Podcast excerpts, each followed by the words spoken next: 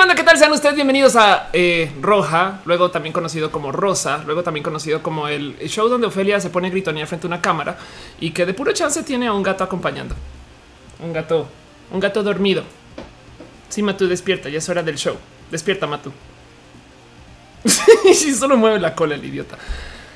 ¿Cómo va, manda? Este es el primer show después del sismo y hay mucho que hablar en ese tema. Eh, pero, pero es más, voy a buscar ese, este, ese artículo que escribió Software Guru acerca de eh, la tecnología en el sismo y esas cosas. Entonces, hola a todos, ¿cómo están? Hoy es un día muy especial y muy bonito porque no solo, no solo se está haciendo este show Em, después de dos semanas de, bueno, sí, dos semanas de break, más bien una que tuvimos porque estuvimos distraídos por el sismo y con buena razón pasaron con una cantidad de cosas. Em, dice Héctor Celi que si mi gato cuenta como un acarreado al show, sí, un poco, eh, un poco. León Monter dice que es roja, Yellow Edition. Ándale, total. Em, sino también porque hoy, este, pues hay compañía. Entonces, eh, no más. Solo si quieres saludar, díganle aquí un hola a Noelia arroba Noel o, o sí. Matu, güey, oye Matu, estás al aire, estás al aire, gato. Póngase serio. Eso me pasa. Pero bueno, dice Pato, verdad, y es 39 que extrañaba roja. Yo también, yo también. Em, dice este Mikecito que Oli Frank Cruz dice que muchos besos. Gracias, Pati. Que mucho gusto verte. Pati, ¿cómo vas? Cuéntame de cómo te ha ido en la universidad, porque ahí nos quedamos hace rato. En fin, en fin, primero que todo, primero que todo dice Martín Roque que qué bonito servilletero tengo encima del PlayStation. Te muestro lo que, lo que tengo aparte del servilletero. Te presento mi flameante, nuevo, bonito y espectacular este sándwich. en fin, em, hoy, hoy tenía dos temas en particular, en particular de lo que quiero hablar, pero primero, primero, ¿por qué no me cuentan ustedes? Porque sí tengo esta curiosidad. ¿Cómo les fue en el sismo? Em, ¿Qué hicieron? ¿Qué pasó? Y, y en el Inter, en el Inter, eh, solo este. Ay, madre mía, yo hice algo que no. En el Inter, solo me quisiera asomar un poquito para mostrarles la cantidad de cosas que estaba discutiendo en otros shows, que estaba hablando en, eh, en Nercore y en. Ya aquí está. En Nercore y en eh, Critical Beats y demás. Les quiero compartir un poquito. Esto es como yo creo que la lista más completa que he encontrado, porque seguro hay más en otros lugares pero más completa que encontrado acerca de cosas que pasaron en, durante y en el sismo. No vamos a poner esto un poquito más en orden. Este esto lo publicaron en Software Guru, em, porque sí, yo sé, ayudamos, estuvimos muy al pendiente, una cantidad de gente se reunió. Yo estuve súper colgada del tema de comunicación. Eh, también porque salí del país y estuve, la verdad, mi mejor herramienta en la vida es Twitter. Entonces yo pensaba que estaba haciendo estupideces. No y decir, pinche Ophelia, güey, ¿por qué no? ¿Por qué te, ¿por qué están despreocupada y, por qué no estás al tanto? No, casi, casi que me sentía como con esta culpa de por no haber estado encima de una cantidad de procesos y gente y cosas que están pasando. Y, de repente me comienzan a agradecer, güey, gracias a tu retweet conseguí esto, aquello. Entonces yo no mames, güey. Entonces hay que organizarlo bien y chingón. Em, y si bien yo estaba enredado justo con este tema de, eh, comunicación, em, les quiero no más, leer la lista que organizó Software Guru como de cosas que estaban haciendo los desarrolladores, que me parece espectacular. Eh, porque acá como que trataron de, listar como que todos los commits relacionados al tema. Eh, y, no sé de dónde sacan este número. Bueno, seguramente de GitHub, pero dicen hay por lo menos 240 programadores se presentaron a colaborar. Un chingo de código. Ah, no, más de 1300 personas. Ay, ándale. Y de los cuales 240 son programadores. Y salieron con listan cómo ayudar.mx, no? Eh, que este esfuerzo se volvió espectacular para el tema de eh, validación y mira, fuente oficial, donativos por internet, sé qué, esto está re bonito. Este sismomexico.org. Eh, quien es así de plano necesito, quiero ayudar, no está muy cabrón pensar que todas estas cosas se hicieron y ya literal, em, pues güey, ya pasó el sismo. Me explico, es de eh, o sea, son cosas que hicieron para su momento. Esto es una app, ayuda a México. Eh, Ban Fake News, es, que es una este, plataforma, bueno, ahí ves para Sismo México, para también perseguir cuál noticias se de hacer. Voluntarios SMS, revisa mi grieta, que es un Twitter bot, un mapa colaborativo Em, ¿Qué ayuda necesita México? Fuerza México, desaparecidos en Tweetbot, desaparecidos y rescatados una appsheet, busca.m, ayuda, contáctame, centros de acopio, centros de acopio, una API, Sismo MX contribuye, revisa mi Greta esta otra vez. Em, y yo, por ejemplo, también estuve enredado un poquito con esta cosa que se llama Info Real. Estuve enredado, es un decir, me invitaron a un grupo de WhatsApp donde la gente que lo hizo se súper coordina, todavía se coordina, ellos están haciendo una cosa que se llama 60 días con México. Que dense una pasada, dense una pasada eh, por, el, por el esfuerzo general ¿no? de los 60 días. Básicamente lo que dicen ellos es, no, o sea, en su momento decían, no nos vamos a alcanzar a organizar a tiempo para poder hacer cosas ya mismo. O sea, y hay un chingo de gente haciéndolo porque no nos organizamos para lo que va a pasar después. No hay, gente que se va a quedar pidiendo ayuda del sismo por lo menos por los próximos dos meses, por lo menos. Entonces dijeron organicemos esto, no 60 días con México.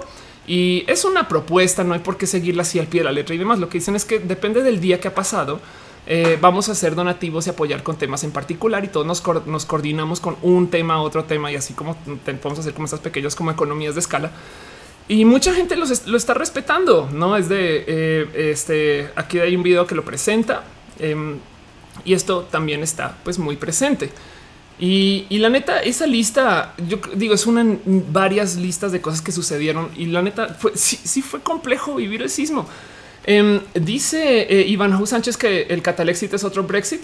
Sí, pero eso ahorita vamos con ese tema. Primero quisiera preguntarles a ustedes acerca de cómo les fue con el sismo. Yo sé que ya pasó y que ya lo hemos hablado una cantidad, pero pues es la primera vez que nos vemos desde entonces. El domingo después yo fui a Colombia, volví y ya no era, o sea, no tenía ni tiempo de ponerlo a andar y la, verdad es que había mucha gente que todavía está colgada de, eh, güey, mi familia necesita y demás, no sé qué. Entonces el esfuerzo fue completamente diferente. Yo creo que está bien darse un break. Em, dice Elena Rivera, gracias infinitas por todo el tema del sismo. Gracias a los retweets que le diste a mis tweets. Puede ayudar a alguien a comunicarse con su familia. Ándale. Pues muchas gracias. La neta, o sea, aprecio mucho que me validen un poquito como el que yo haya estado como de vieja loca, este, em, dándole retweet a todo. Pero bueno, en últimas, yo soy una, eh, un engranaje más en, todo lo que sucedió y de Pacho siempre he considerado un engranaje muy pequeño. Este dice Luis Fernando Heredia, estuvo bien feo, soy de Puebla donde vivió, donde vivo, este se vivió muy feo.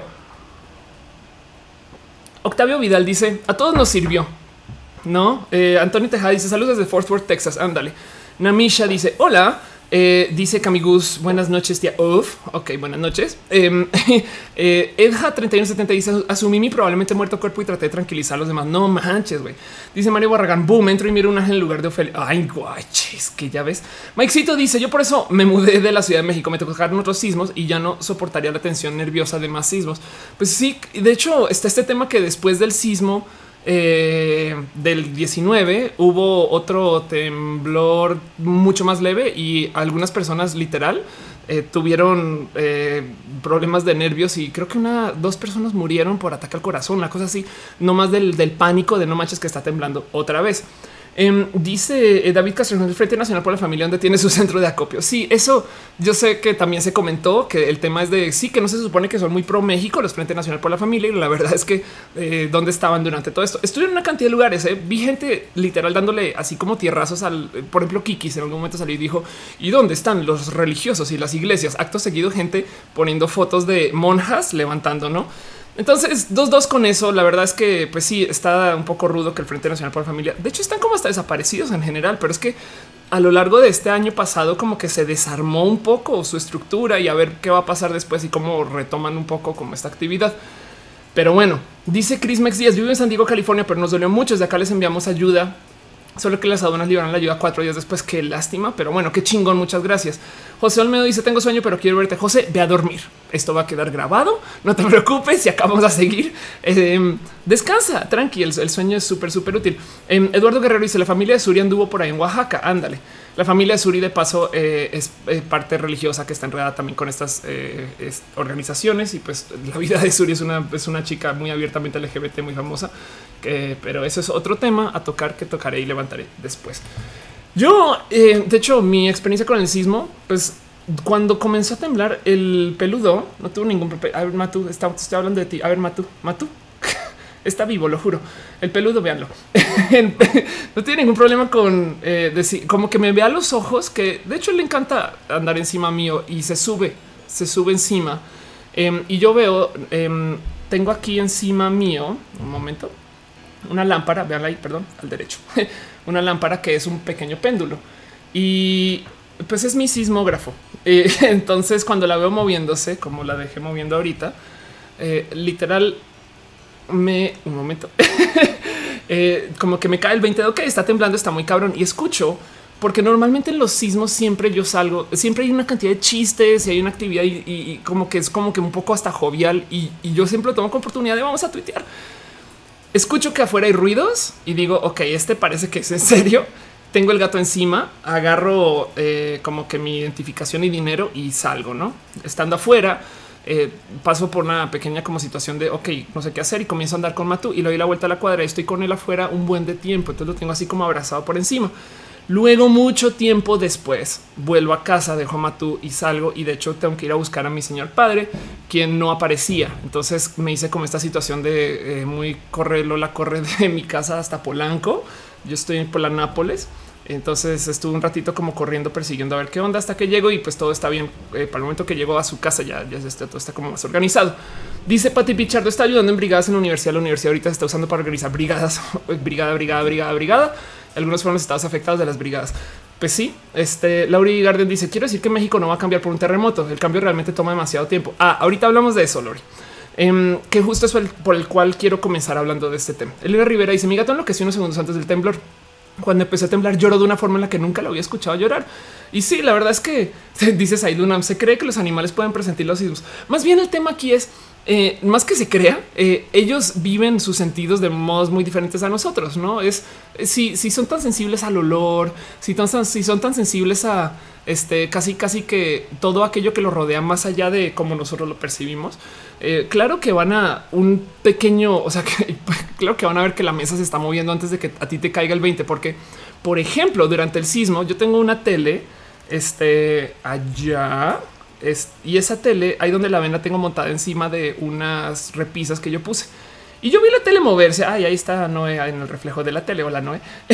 este y yo vi la tele em, comenzar a moverse, no? Y, como soy, no tuve ningún problema con pensar, güey, se está moviendo, pero me quedé viéndola como pendeja, sabes? De ¿Por qué, güey? No, en pleno sismo con el gato encima, no mames. Obviamente los animales tienen un proceso más instintivo de, procesar esta información y, pues por eso se lo sienten desde antes. ¿Me explico? Dice tú, ¿a qué horas te levantas? No, yo las cinco porque Godines, pero no puedo ir sin verte. Vete a dormir, por favor, descansa. Eh, mañana va a quedar esto en pregrabado. Yo me despierto, yo duermo muy poco por lo general. Entonces depende, pero sí tengo momentos donde me despierto a las seis fácil, cuando me acuesto a la una de la mañana y, luego, pues evidentemente por eso es que me estoy haciendo vieja joven. Por eso voy a cumplir 17 años el próximo año y vean cómo estoy. Dice Guillermina Yescas, eh, habla sobre el tema de las luces que vieron en el cielo, que no son ovnis durante el sismo. Claro, si sabes algo. Ah, bueno, ok. Entonces esto, esto hecho, pues evidentemente no sucedió en este sismo. Esto sucedió en creo que hace dos sismos. Es que cagado poder hablar así de la Ciudad de México de no hace tres sismos pasó tal y hubo un caso donde se vieron luces arriba. Em, y hay una cantidad de explicaciones del por qué hay como estas, este, a ver, vamos a buscarlo. Of course, luces, sismo, a ver si está este por aquí muy a la manita. Em, ok, aquí, aquí lo expliqué en su momento eh, y es algo que sucede porque eh, de cierto modo cuando en algunos sismos liberas gas, que tienes atrapado, pues eh, haces esta cosa que se llama EQL, eh, no Earthquake Lights, que es un fenómeno de literal un fenómeno relacionado con una cantidad de gas ionizado que cuando se topa con esta como expulsión inmediata genera un poco de reacción que puede ser luminosa.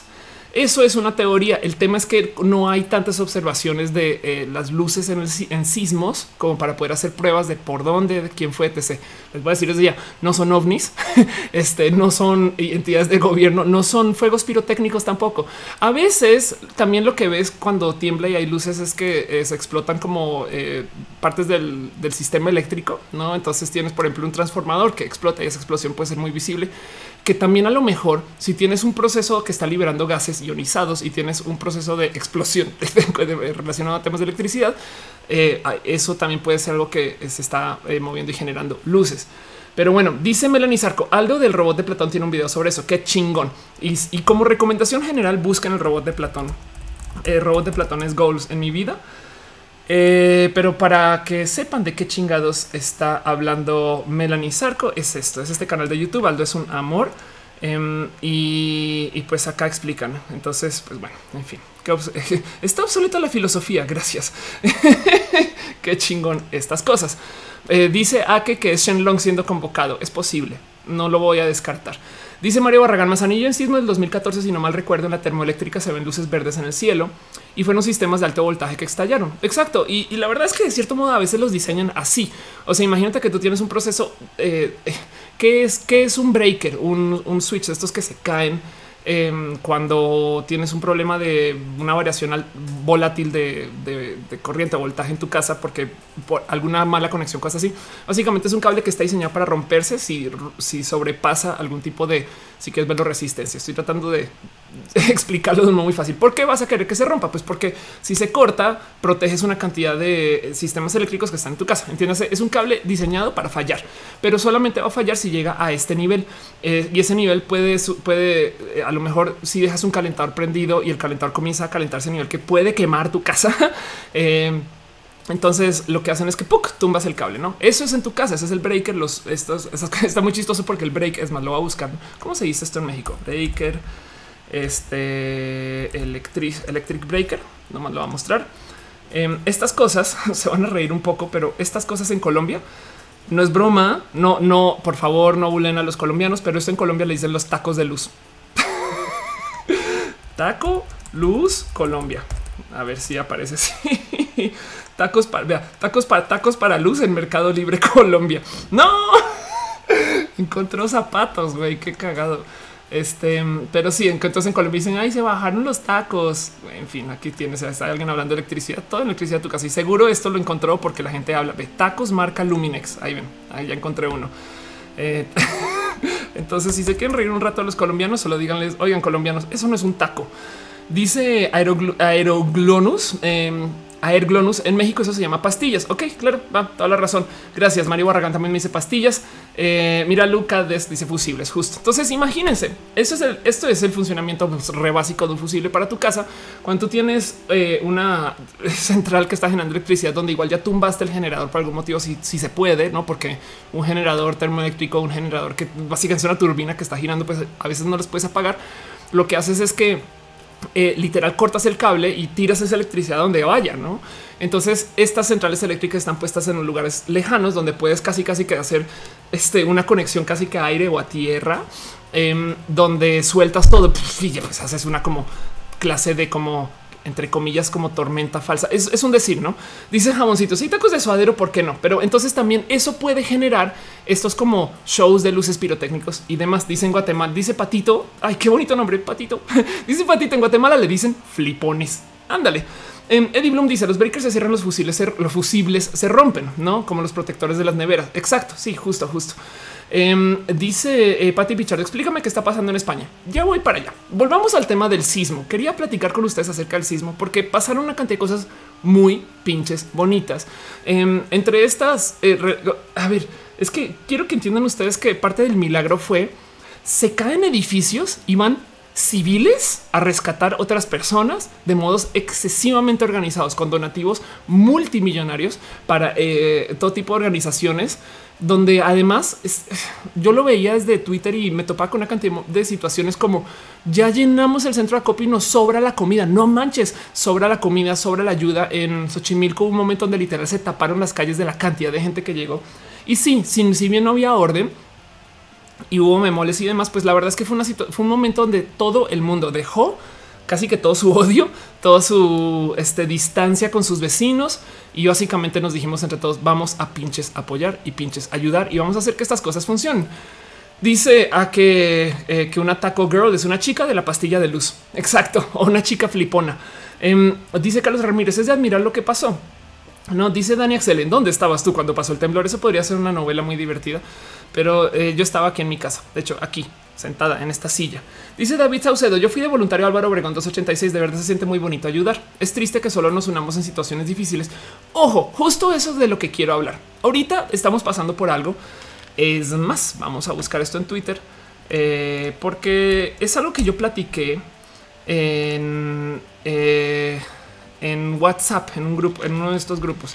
Entonces, eh, of course, uh, y creo que lo tuiteé con decía yo eh, antes del sismo. Ojalá que aparezca. Em, si no, pues ya me jodí. Porque, bueno, fue algo que dije yo en su momento hablando con la gente que estaba en estos grupos. No, bueno, si alguien tiene un tweet por ahí en particular donde lo mencione, chingón. Si no, pues ya me jodí. Pero el caso es este.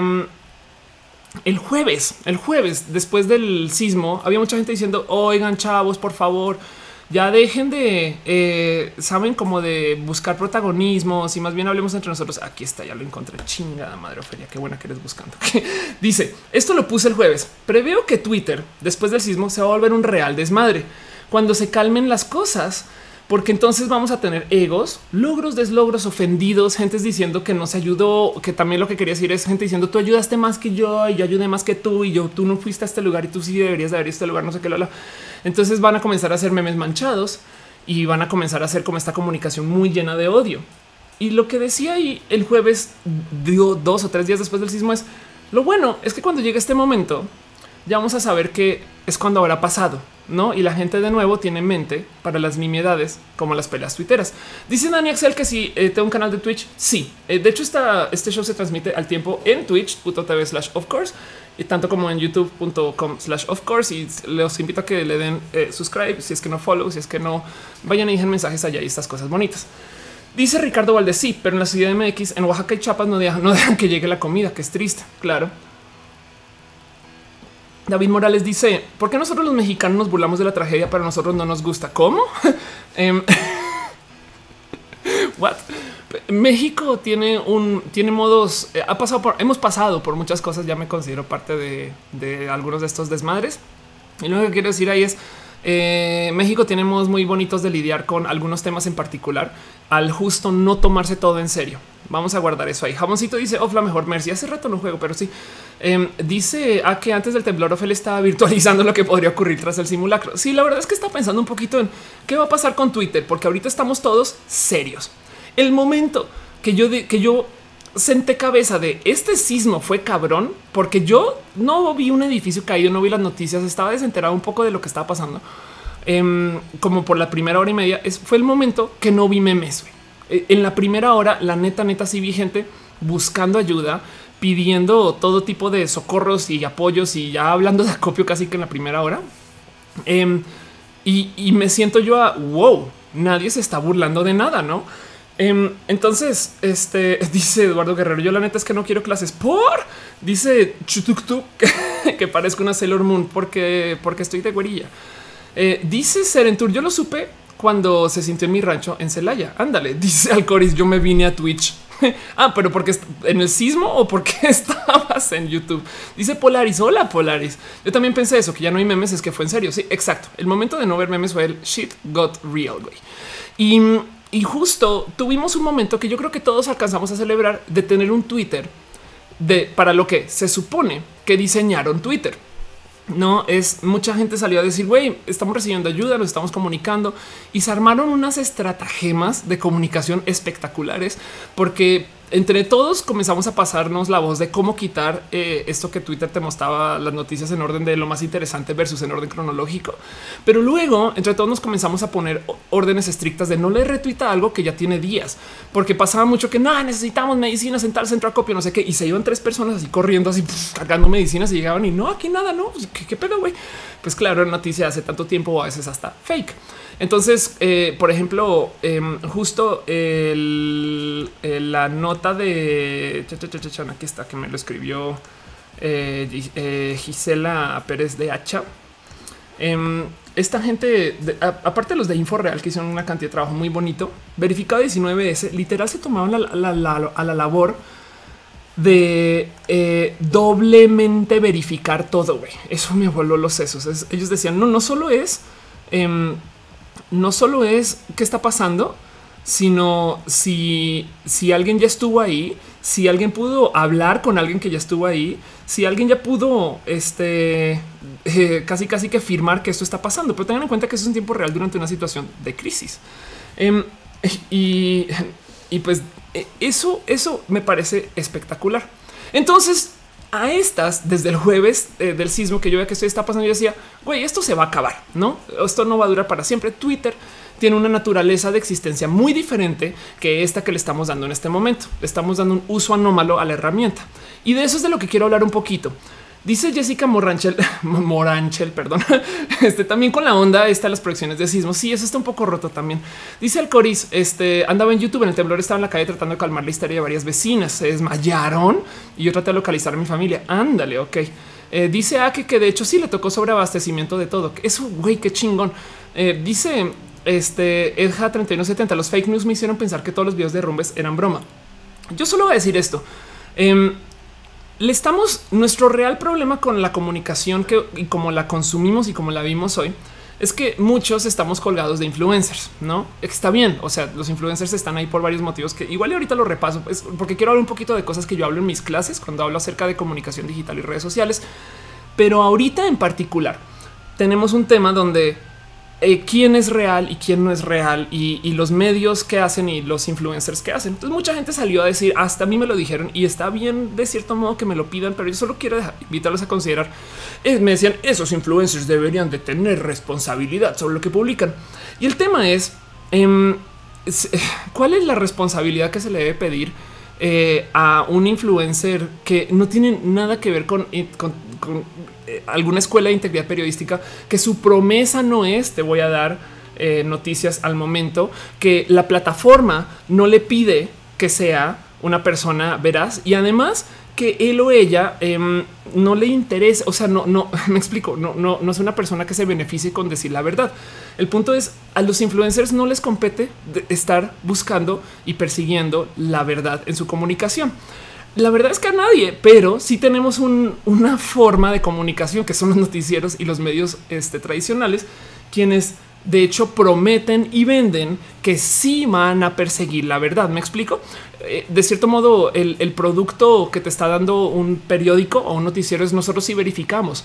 Entonces a ellos sí vale la pena. O sea, yo sí siento que, güey, Televisa, perdón, vete a la chingada con el cuento de, este, de la niña Frida eh, cómo no le dieron buen seguimiento y demás. Pero del otro lado, eh, no sé si vale la pena andarle diciendo al wherever tomorrow, oye, güey, eh, ¿por qué no estás publicando información verídica? No es, como está chingón, estaría muy bonito, pero a los influencers per se no les compete estar persiguiendo la verdad. Dice, eh, oh, este dice chocolatoso quien es periodista, Televisa se pasó de pendejo invitándolo de fría, inventándolo de fría Sofía.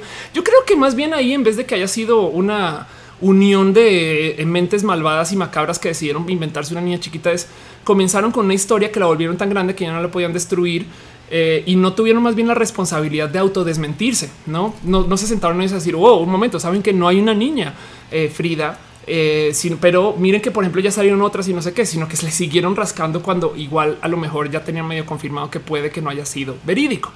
Em, este Dice Monique Char, ¿qué opinas del video que hizo Badabun en donde lleva ayuda a Oaxaca? No lo he visto, ¿eh? Pero dice José Juan Mota, por algo existen carreras de periodismo, porque creo que los RH Televisa otros medios les vale madres y otros skills. Pues sí, también, justo, justo. El, tema aquí es los medios per se. No es que es, que vean, eh, piensen, piensen en esto.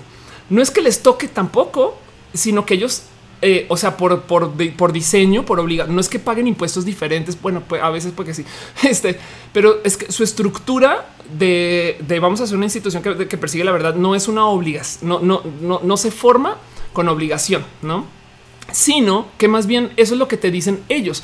O sea, ellos, los medios tradicionales y sepan decirnos aquí tienes las noticias verídicas y verificadas y resulta que no. Mientras que los youtubers nunca, en ningún momento andan por la vida, que salieron a la calle a decir vamos a estar tuiteando noticias verificadas. Me explico. Em, eh, eh, eh, no quiero eximirlos de culpa porque hubo algunos que sí, que sí se sentaron a literal a desinformar. Hay otros, hay otros que están desinformando por mera, por el afán, por andar despreocupados, por, por estar dando, porque no, no, manejan esa responsabilidad. Pero de nuevo, eh, es quejarse con el ballet del estacionamiento acerca de la calidad de la comida en un restaurante. No es, no, es con ellos, aunque el ballet lo veas en la calle y lo veas siempre y el chef no lo ves nunca. Eh, no sé si esa analogía se explica, pero bueno, dice Hugo Fernández Moráviles. Desde el principio lo de Frida, los rescatistas que dijeron la info dijeron que no era un hecho que se llamara Frida y que fuera una niña chiquita. y que, ok, sí, pues sí, la neta, sí, dice Nifel, yo vi más tweets de gente quejándose de la niña fría que la misma noticia Televisa. Siento que la banda gasta mucha energía rascándose la herida. Bueno, Entonces vamos a, vamos a, mientras me van contando un poquito de cómo vivieron el sismo ustedes y qué pasó y qué opinan de estas cosas, les voy a contar un poquito y ojo que estas son cosas que yo presento en mis clases de comunicación. Estoy casi segura que la he presentado aquí, que la he hablado y que la he discutido con ustedes varias veces, pero, pero a veces cuando lo pongo en Twitter, eh, como de oigan, recuerden como lo que dije en la clase, mucha gente me dice no manches, Ofelia, tienen la razón con eso. Eh, me, me, hace como por lo menos me percato que a lo mejor no lo he a fondo y si no lo he discutido acá y se me fue, qué tonta Ofelia, porque esto es algo que yo creo que es súper importante al cómo nos relacionamos con las redes sociales. Y es que el cuento es el siguiente y esto de nuevo es algo que yo presento en clase eh, y, pues si ya lo escucharon, perdón, prometo que lo que lo vuelo y lo, lo paso este como que rápido. Pero el cuento es el siguiente. Las redes sociales de hoy son eh, espacios de comunicación que están, ah, por no tener otra palabra, discutirlo, altamente pervertidos.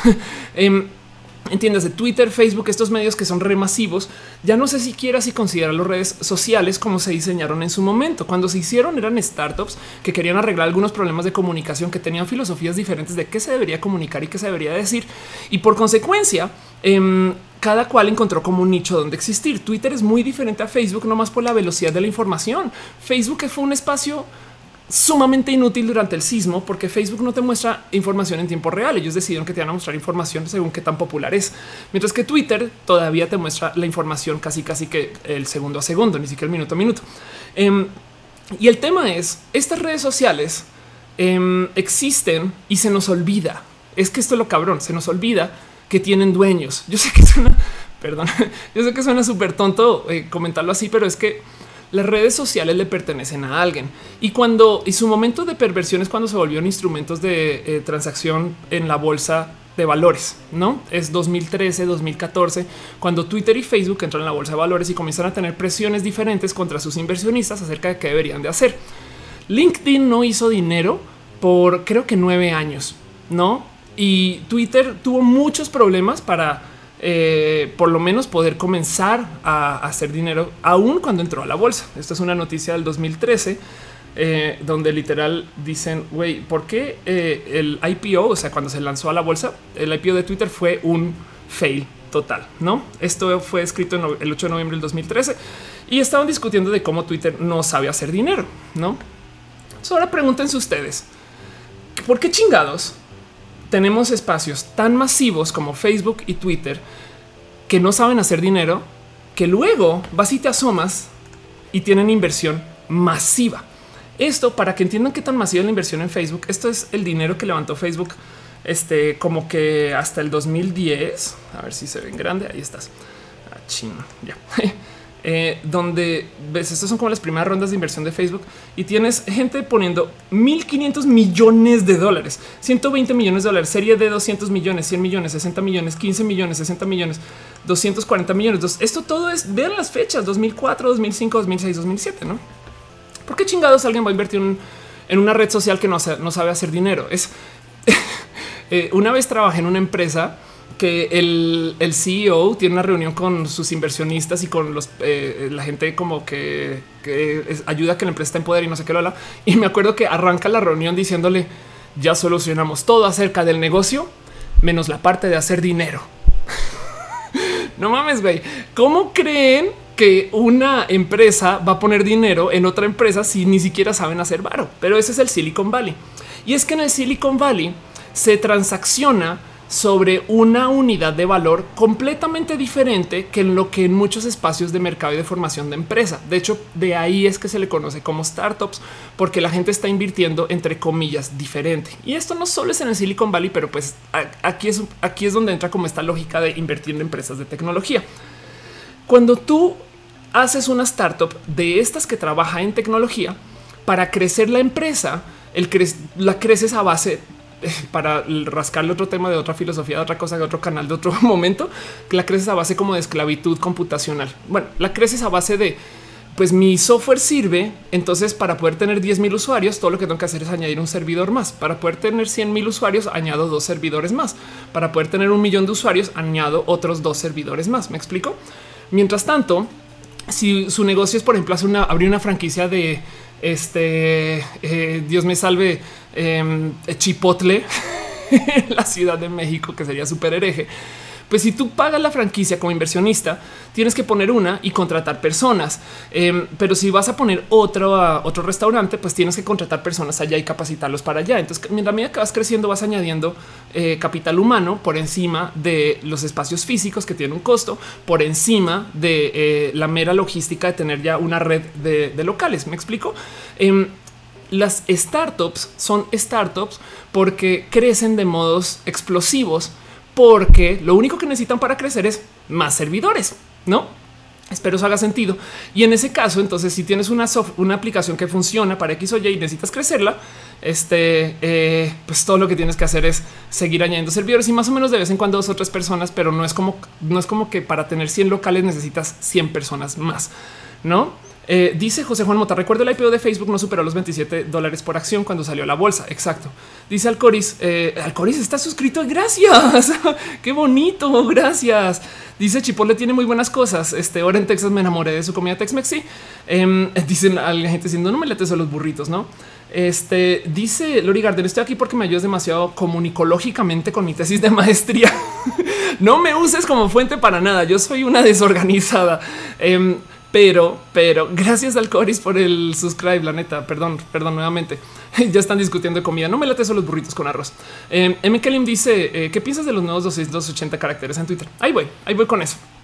El punto es ustedes volvamos al caso. Si ustedes como inversionistas em, se, se toman la labor de pensar qué chingados está, por, qué recibe tanto dinero Facebook si no está haciendo barrio y no lo saben hacer, es que en el Silicon Valley compran una cosa que se llama tracción. Entonces, ¿qué es la atracción? la atracción, no, no es la atracción, es la tracción. Em, y de hecho, eh, ni siquiera es tracción, sino es acá, acá pueden ver abajo a la derecha que dice la percepción de la atracción. Tracción es más o menos, más o menos como en borroso, si quieren verlo así, cuántos usuarios activos tiene una red social. No, ¿por qué? Pues imagínense esta lógica. Yo voy a tomar acá, tengo un millón de dólares, señor don eh, Alberto Facebook toma un millón de dólares para tu software que a lo mejor ese millón de dólares te puede ayudar a pagar nómina, crecer, tener más servidores y hacer cosas a lo largo de este año. Ahorita, perdón, perdón, don Alberto, ¿cuántos usuarios tiene tu aplicación? Y me dicen, no, pues tengo un millón de usuarios. Ay, qué chingón. Eso quiere decir que si al cabo del fin de año mantienes ese millón de usuarios, en el peor de los casos, le cobras un dólar a cada usuario y me devuelve mi varo. Pero como yo te di un millón de dólares y ya tienes como operar por un año y crecer, entonces, a lo mejor al final del año tienes 10 millones de usuarios. Como tienes 10 millones, entonces ahora solamente tienes que cobrarle 10 centavos a cada usuario y me puedes devolver mi varo. Evidentemente te van a dar más de 10 centavos porque si, si eres capaz de sacarle un dólar a cada cual, entonces tienes como sacar 10 millones. Entonces te quedas ahora tú con 5 y yo con 5 y ahí creces. ¿Hace sentido esa lógica? Es una inversión más o menos como en el orden de comprar plusvalía cuando compras, cuando compras bienes raíces. Tú tienes un departamento, ¿no? Lo compras Luego lo dejas ahí solito, no le haces nada, no lo evidentemente no puedes mover porque es un departamento, pero en tres años te limpiaron la calle enfrente, cambiaron la entrada al edificio, resulta que pusieron un museo a tres cuadras, apareciste mencionado en un medio, no sé qué, lo, lo, Y si bien el producto sigue siendo el mismo, vale más. ¿Por qué? Pues porque hay una percepción de que es más importante. Eso es la percepción de la atracción. Mientras más grande el sitio, este, pues más importante se siente que sea y más fácil es cobrarle dinero, por lo menos en un, promedio por usuario, este, para poder conseguir ese dinero que hay que devolverle luego a los inversionistas. Y de nuevo, como se trata de eh, redes sociales y de espacios que eh, trabajan sobre computadores y servidores, lo que buscan los inversionistas es que el crecimiento sea así. Esto le llaman el hockey stick, el, eh, palo de hockey, donde técnicamente te doy un tantito de dinero eh, y con eso logro hacer que tu sitio despegue, pum, no? Porque el solito se comienza a autoalimentar. Si traes más usuarios, los usuarios van a traer más usuarios, los cuales van a hacer entonces más dinero, lo cual va a conseguir que tú puedas invertir más en ti mismo. Entonces vas a crecer más y sigue creciendo ese ciclo vicioso. Em, entonces, eh, esto cambia un poquito la dinámica de qué son las redes sociales, porque si bien Facebook y Twitter tenían inversionistas únicos con misiones únicas antes de estar en la bolsa, cuando están en bolsa, su misión única, aparte de todas las mamás que dicen que hacen y todas las cosas que dicen que a veces este, podrían y deberían y, están tratando de organizar, que la verdad es que su misión y visión, o sea, tampoco podemos ir respetar eso y respetar eso. Em, su misión, entre comillas, única es siempre crecer de usuarios. Y por eso es que se dice que, ay, es que Twitter ya murió. Güey, ¿cómo chingados anda gente por la vida diciendo que Twitter muere si todavía tenemos radio AM? No? Pero justo eh, la gente dice que eh, estos sitios ya no están creciendo tanto y es pánico. Y las noticias donde dicen que los usuarios em, ya no están usando tanto Facebook y que los millennials se van y que los centennials llegan y no sé qué, eh, son noticias que tratan de atacar un poquito el punto de que lo que realmente valoran los inversionistas es la tracción de cada espacio, ¿no? Y eso este, cambia la dinámica de cómo funcionan las redes sociales. Ahí voy, ahí voy. Siguen hablando eh, de todo acerca del terremoto y, ya les explico cómo, cómo se ata esto con lo que está pasando ahorita con las peleas en Twitter y por qué de repente todo el mundo se vuelve a odiar. Por consecuencia, que las redes sociales ahora son herramientas de crecimiento y de generación de tracción, más no espacios de comunicación, más no espacios de comunidad, más no espacios de intercambio. Ellos comienzan a jugar con todo tipo de juegos psicológicos para que siempre siga creciendo la red social. Por ejemplo, Twitter hace una cosa que me parece súper básica para que la gente entre en como competencia acerca de eh, eh, cómo se usa la red social. Y es tonto decirlo, pero pone los followers en público. ¿Por qué chingados? Todo el mundo tiene que saber cuántos seguidores tiene Ofelia. No, yo no sé cuánta gente consume el Universal. Ellos dan unos números y a ver a uno si les cree. Yo no sé cuánta gente vio la última peli que fui a ver y está chingón que a veces YouTube me da estas estadísticas y que creemos que son reales en algunos casos, en otros casos no. Em, pero ellos hacen eso porque crea la leyenda que el que más seguidores tiene gana, no como que hay gente que literal actúa en Twitter como si a la salida de Twitter pudieras cambiar tus seguidores por playeras, regalos, peluches y cosas que te puedes llevar a casa. Eh, la gente entra a Twitter queriendo tener seguidores y eso eh, rompe un chingo una cantidad de dinámicas sociales que ya tenemos establecidas, porque por algún motivo juramos que quien tiene más seguidores o es más popular y si es más popular es mejor persona. No mames, güey. Perdón, pero el arte popular no es el mejor arte. Me explico. Igual con la gente que tiene muchos seguidores que va y de güey, esos son seguidores que hasta les digo desde ya se pueden comprar, puedes manipular un poquito, puedes pagar una cantidad de marketing para crecerlos, puedes colaborar con gente de ciertos modos para que eh, tus números crezcan, etc.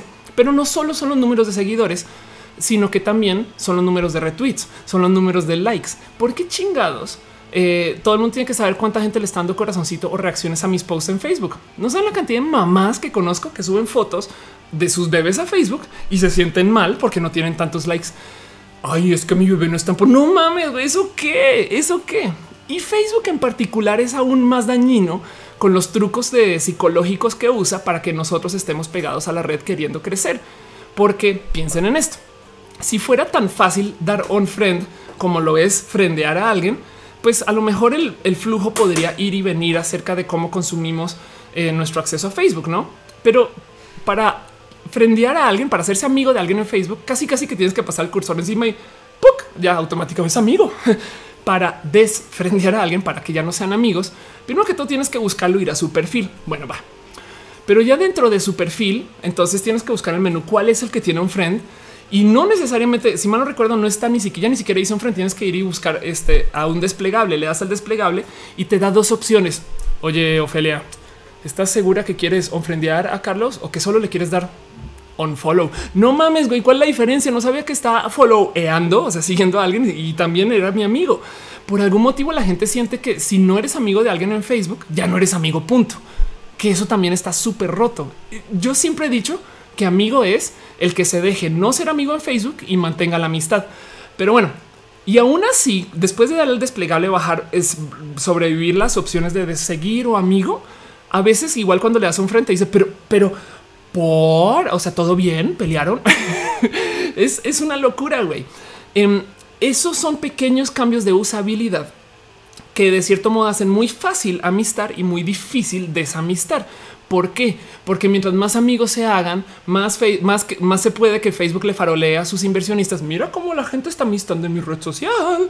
Y luego, luego a eso le tienes que sumar que eh, se crean dinámicas sociales bien pinches raras. Dice Patty Bichard, las redes son un arma letal. Dice Rodrigo Salinas, of ¿crees en algún punto de la historia nos hagamos de esa mentalidad del que tiene más seguidores gana? Sí, eh, ya voy con eso. Eso, eso guardémoslo en un cajoncito y ahorita, ahorita hablamos un poco de qué es tener muchos seguidores, eh, porque lo que va a pasar es que se va a perder la percepción cuando todos tengamos muchos seguidores como en The Incredibles, no? Que el villano dice si todos son súper, nadie es súper. Llegará un momento que todo el mundo va a tener seguidores, entonces nadie va a ser súper, no? Espero eso haga sentido. Em, dice Angadum, of, course es mi noticiero nocturno, noticias de actualidad en su contexto geek. Ay, gracias. Em, dice Mick Belumbra, ya te desviaron todas un tema LGBT. No, todavía no, no me he dejado. Dice Manuel, pues yo tengo en Facebook, Twitter, Instagram y ninguna red social a mi novia. Em, sí, la verdad es que a fin de cuentas, eh, mira, yo he estado con gente a, nivel relación que me dicen, paroleame, Ofelia. No dice, no mames, güey. ¿Qué? ¿Qué tipo de, este, de, relación social es esa que importa más como que estás mostrando versus que estás sintiendo? Pero bueno, eh, en eso, este eh, dice Martín Pulio, tú ganas con 892 mil seguidores. Te voy a decir desde ya, un, o sea, más de la mitad de esos son bots. En fin, para con eso. Em, y, justo el tema de, tener seguidores es no solo crean la competencia, sino crean el sentimiento de importancia. Entonces ahora es aspiracional.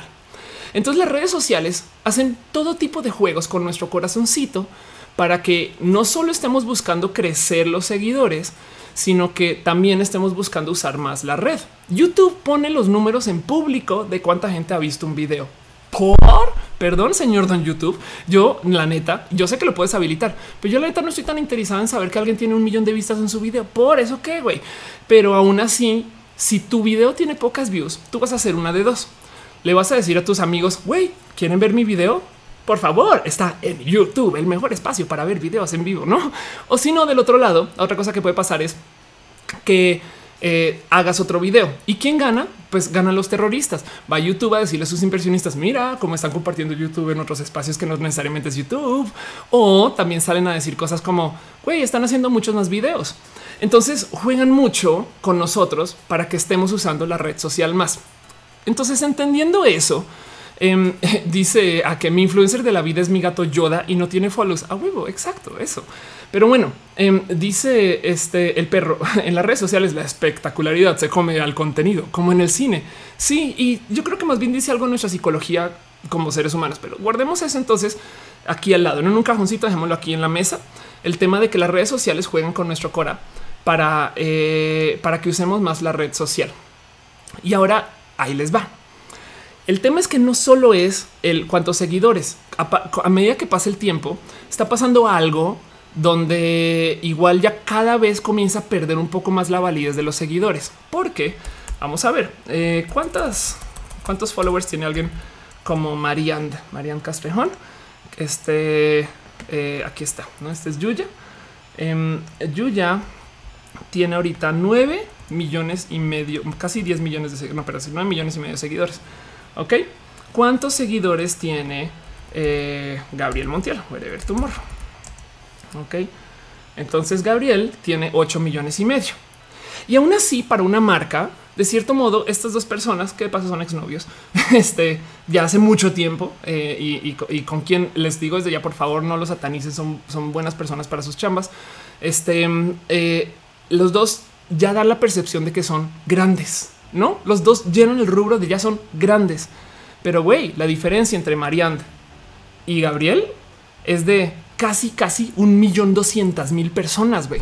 Ahora imagínense la diferencia de tener 10 seguidores y un millón doscientas mil. Me explico. Es de güey, es un chingo de gente que se pierde en la percepción de grande o pequeño.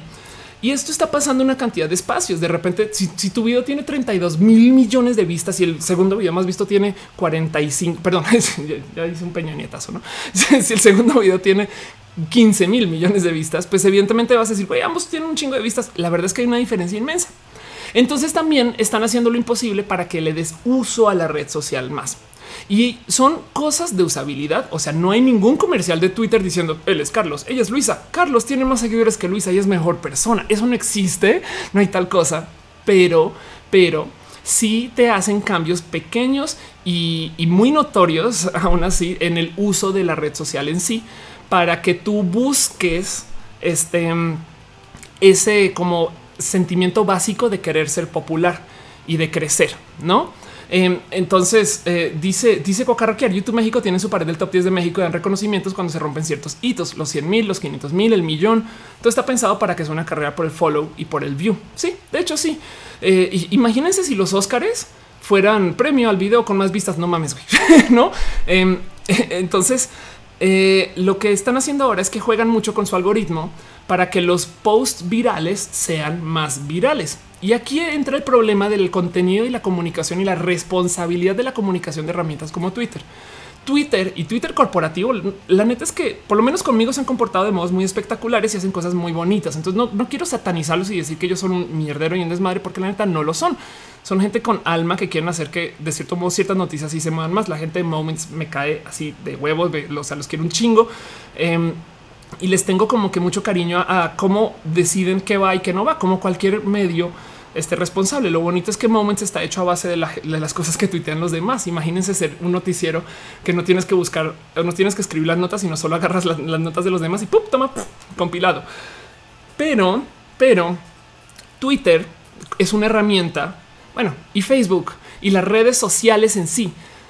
Las redes sociales son herramientas de viralización de contenido. Anótense eso. Las redes sociales existen para que tú publiques cosas que quieran ser virales. ¿Por qué? Pues porque nos rasca el ego y en que nos rasca el ego las usamos más. Fin. Si tú, tú entras, tú no quieres poner ya es raro toparse con alguien que diga no, es que yo estoy escribiendo, estoy blogueando mi vida en Twitter.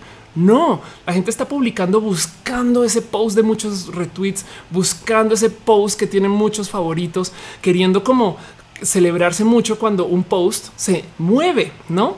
Y las marcas también apoyan en eso porque ellas este, ayudan a que eh, se cree la, leyenda que si un post tuvo muchos retweets, eso es importantísimo, como la gente, no? Post con muchos retweets no necesariamente es bueno. Darle retweet a un post no necesariamente es apoyarlo, darle like a un post tampoco. Pero en que entonces las redes sociales son herramientas de viralización, pasan un chingo de cosas. Primero, nos polariza. Ya no puedes tener este, situaciones de opinión tibia porque eh, no van a volar tanto. Una cosa es decir chinga tu madre Peña Nieto o amo a Peña Nieto. Otra cosa es decir, sí, pues es un presidente que ha hecho un buen de cosas, pues más o menos bien, cuando la verdad es que ha tenido fallas, que pues hay que analizar los casos positivos y los casos negativos. Yo siempre decía cuando da esta plática que pues que eh, la comunicación tibia no se iba a mover porque la gente este, se radicaliza, pero luego alguien me dijo, no, al revés, se desincentiva, porque si tú haces comunicación sabes, centro en el medio, si quieres, si quieres verlo así balanceado, te vas a ganar el odio de los radicales, no los pro Peñanito van a decir no manches, güey, cómo estás diciendo que Peñanito tiene cosas negativas? ¿Qué te pasa? Aunque yo dije que tiene cosas que se pueden analizar por buenas y el otro lado, la gente que odia a Peñanito, que yo creo que a esta altura podría ser una mayoría, este igual me va a decir no puedo creer que dijiste cosas buenas de ese güey. A lo mejor eres que te pagaron para decir esto, no? Eso está muy loco, güey. Em, Dice Jos Popa, no desviamos la conversación de Ophelia mejor. dice Patito, porque hay un billete en ese espejo. Ah, ya les cuento ese espejo. Me lo regaló Semoa. Eh, y es que Semoa hace este tipo de arte. No, es un espejo y se ve, no? Venga, a ver, ya lo traigo. Ya dijeron no desviamos Ophelia, ya me desviaron. Este, esto es un billete, es un regalito que me dejó Semoa. Y ahí les muestro. Pero bueno, en fin, quiero mucho a, a Sem. Ojalá y algún día le pueda volver un abrazo. Pero en fin, en fin, entonces eh, dice a que yo blogueo mi mente en Twitter, o sea, puros gatos. Ándale, es, dice Memotavo Vidal, eres una vendida. Me vendía Matú. Dice Carlos Alberto Riascos, cuando creí este liberarme del K-pop en el día entro aquí, están escribiendo sobre ello. ¿Por qué están hablando de K-pop? Eh, Kamishiro Mere dice existen muchos canales como el tuyo que tienen menos de 50 mil subs y son de calidad, de gran contenido y no solo estupideces como tal, tal, tal, que realmente no ofrecen nada. Eh, ese, eh, ¿sabes qué? Yo no quiero seguir, lo he hecho por mucho tiempo, pero no quiero seguir satanizando a los youtubers que hacen el reto del malvavisco, estas cosas, porque si tienen tanto contenido también yo creo que dice mucho acerca de nuestro deseo de buscar entretenimiento, así sea así de light, ¿no? Está pasando algo porque sí se está consumiendo ese contenido de modos masivos.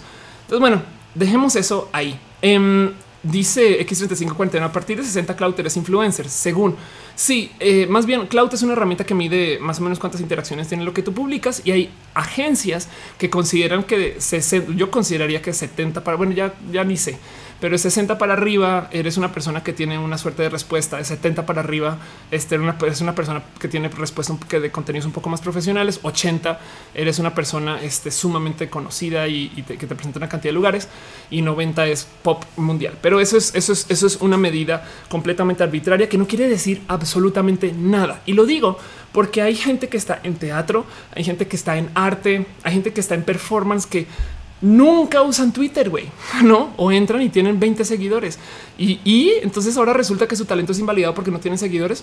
Hay que dejar de medir a la gente por eso. Pero guardando de guardando el tema de, de los seguidores, que no se les olvide nunca que las redes sociales, al ser herramientas de viralización, tienen un problema muy serio de, de cómo dominan el qué contenido sí se mueve y cuál no.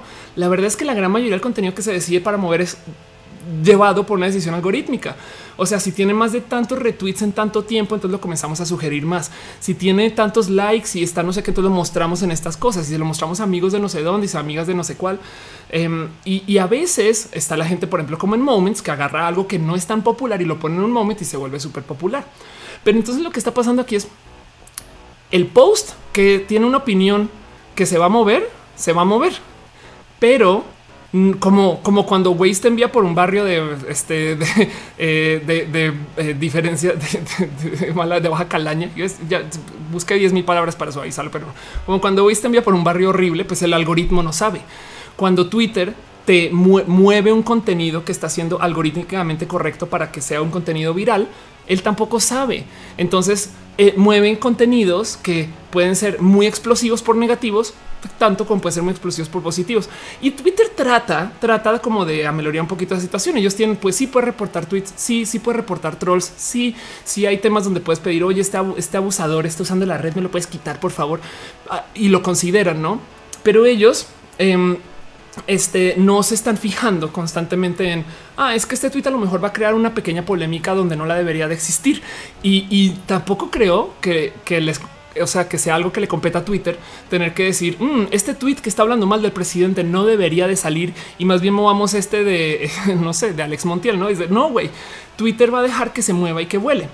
Entonces tienes tú una herramienta que se dedica a viralizar contenidos y tienes tú una herramienta que al mismo tiempo que es la misma que se dedica a rascarnos nuestro ego, porque el ego eh, lo reflejamos en los números, porque el crecimiento pues resulta que ahora es público y la gente siente que quien tiene más seguidores y más retweets es más importante. Y, por consecuencia la gente aprende a usar Twitter para decir cosas de modos extremos. No puedes decir cosas de centro porque te van a satanizar los polos y la gente que está en los extremos entra a pelear. Y si tú estás peleando y estás llevando una flame war espectacular en Twitter, adivinen quién gana. Los terroristas, quienes luego van a decirle a sus inversionistas, Mira, mira cómo están usando nuestra red social. Donald Trump a lo mejor no debería estar tuiteando la cantidad de sarta de mamadas que tuitea, pero Twitter no le va a quitar su cuenta primero porque a lo mejor si sí, armamos un pequeño conflicto internacional contra alguien, o pero segundo porque igual y eh, de cierto modo asesina un poco em, la red social en cuanto a interacciones. No solito Donald Trump está generando una cantidad ridícula de números que luego se pueden usar para decirle a muchos inversionistas: Mira cómo está Donald Trump, está aquí. Entonces, em, ahora que salimos de algo que nos distrajo de modos, este, eh, pues por lo menos tan presente que como el sismo, tenemos que lidiar con que para esto es Twitter, ¿no? Yo sé que Twitter debería de ser para lo que se hizo en el sismo, coordinar comunicación, ayuda, apoyo, que seamos una comunidad espectacular, pero dejaron de ser esa red social no solo Twitter, sino Facebook y casi que todas las redes sociales que sean de índole pública cuando entran cuando entraron a la bolsa, porque en la bolsa se están fijando solamente en esos números como tracción e ingresos. Y para generar ingresos tienen que controlar cuánta gente está tuiteando y mantener la red social activa y creciendo en su actividad. Entonces cada vez van a tener que buscarse más modos, cada vez van a seguir buscando para que se genere más tren del mame, para que se genere este más discusión, más debate, para que escribamos más.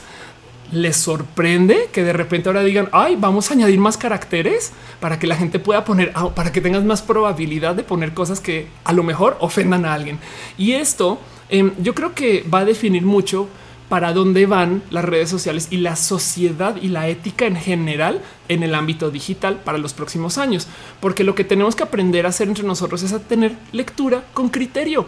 Hay muchas cosas que yo sé que se están diciendo desde la queja, Pero si tú tuvieras a la persona enfrente, no te estaría, no te estaría diciendo chinga tu madre. Blade Runner es la peor cosa que le ha podido pasar en la historia del mundo geek, no? Capaz si solo te dicen, este, pues no sé si me convence mucho la peli, pero vamos a ver, no? Esas cosas no acaban en Twitter porque no son opiniones que eh, generan eh, todo tipo de como de eh, refuerzos psicológicos em, por ser chingonas. Entiéndase, cada vez que un troll entra a Twitter, dice una estupidez y todo el mundo le responde, adivinen qué, llega a Twitter y dice, mira, mira la cantidad de retweets que estás consiguiendo, qué bueno, únete al lado oscuro, sigue escribiendo cosas negativas, ¿no? Eso, este, em, eso es un poquito lo que está pasando y eso es lo que hay que tener en cuenta ahora que estamos saliendo del sismo, em, que, que, vuelve a pasar. Así estábamos antecitos de entrar, ¿no? Entonces, hay que, solo los invito a que consideren que todo este hate que estamos viviendo ahora, uno es sistemático y dos, no hay que alimentar. Yo he aprendido a no discutir, ya casi que no estoy escribiendo opiniones en Twitter de una cantidad de temas porque digo, güey, esto se está poniendo acá como a modo de regaño. Fíjense, piensen ustedes cuando ven una opinión eh, errónea, no eh, corte.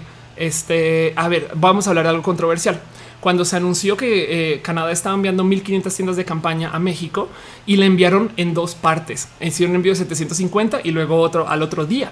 Entonces se anuncian vamos a enviar 1500 y llegan a México 750 y la gente dice no manches, el gobierno me está robando. Se llevaron este 750. Eh, Qué pedo, güey, no? Porque fueron dos tweets que pusieron lado a lado y todo el mundo quiso viralizar en chinga salieron a decir no, no, no, no, no, no, no, es que son dos envíos. Y luego eh, la embajada de Canadá también lo confirmó. Em, pero si de repente alguien dice pinche gobierno me está robando, eh, tu respuesta no es decir no, espera, eh, Luisa, Em, ¿Por qué no consideras que a lo mejor hay un problema con la comunicación o que comunicación de presidencia es un desmadre, cosas así? No, la gente dice, no puedo creer que seas tan pinche antigobierno, no sé qué. Yo caí en esa. Entonces ahora estamos peleando por quién es más pro gobierno y quién es antigobierno y llevamos una discusión épica alrededor de una cosa que igual se hubiera dialogado de modos diferentes si no fueran redes sociales. Lo que pasa es que si yo le digo a Luisa, Luisa, tú eres una pendeja por pensar eso, voy a recibir un chingo de retweets. Y eso eso este, es parte del uso de las redes sociales y como está como en eh, madurez que tenemos que desarrollar. Bueno, dice eh, Edja 3170, qué comunidad tan bonita la de OFE. La mía es la comunidad LGBT. Dice eh, Sotobaca, poco, of course, hace eventos de plática. Lo vi. Doy, el año pasado y como 100 pláticas este, y seguirán eh, sucediendo. Solamente mantente al tanto en Twitter y esas cosas. Dice eh, Pablo Márquez, saludos. Hola. Dice Kamishiro me ya ni pelear es bueno. Mejor que sigan haciendo sus mamadas. Ándale. Dice Memotavo Vidal. Facebook y Twitter son los mayores influencers. Necesitan seguidores y gente que publique de likes. Exacto, justo eso que le remuneren con eso es lo que estaba diciendo. En World Alex dice: eh, Sabes que es Eve Online y si sí, ¿qué opinas de eso? Eve Online es un simulador de es, Excel en el espacio. es un, es un, es un juego eh, eh, es, un simulador de economía la realidad, pero es un juego espacial donde tú tienes eh, que manejar la economía y, tienes que hacer todo tipo de intercambio entre varias naves que ha tenido todo tipo de desarrollos de, su misma comunidad a lo largo. También existe por lo menos hace como creo que unos 10 años. Este y es un espacio que está lleno de gente que si bien em, están ahí porque son videojugadores del ámbito de ciencia ficción, también hay mucha banda que está ahí porque es un severo desmadre en cuanto al control que se le da a la gente. Entonces la gente entra a trolear y además es muy bonito. Bueno, en fin, dice David Castrejón, ¿cómo te contacto para conferencias? Escríbeme a mi mail oph.oph.la. X3540 dice, ¿cómo se llama el juego? IF, E-V-E, IF. Dice tortilla de maíz, que es LGBT, es que de la, la guadalupana te bendiga. Em, dice este... Eh, es interesante, por ejemplo, como las cuentas de Twitter con más de 100 mil seguidores que publican memes de borrachitos de pronto tuitean contra tal o cual partido político y la gente les da importancia. Es que te digo algo, eh, queridísimo Cuba Carraquear. Em, hace 10 años, la neta, sí era raro ver que alguien dijera estas cosas. Entonces también, también México está pasando por un pequeño proceso de catarsis de que hace 20 años no te podías quejar de algo y ahora de repente sí.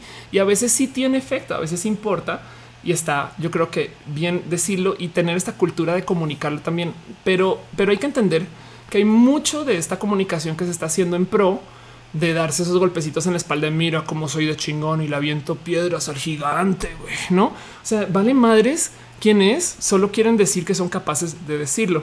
Dice Mighty de la chica que vive en los departamentos, una de la pastelería, es una influencer. Siempre va por pan creyéndose una superestrella. Una vez le pregunté por qué era así, me dijo que era famosa Poco después vi su cuenta de Twitter, me enteré el por qué. Lo gracioso es que en real life nadie la saluda. ¿Sabes qué, Maite?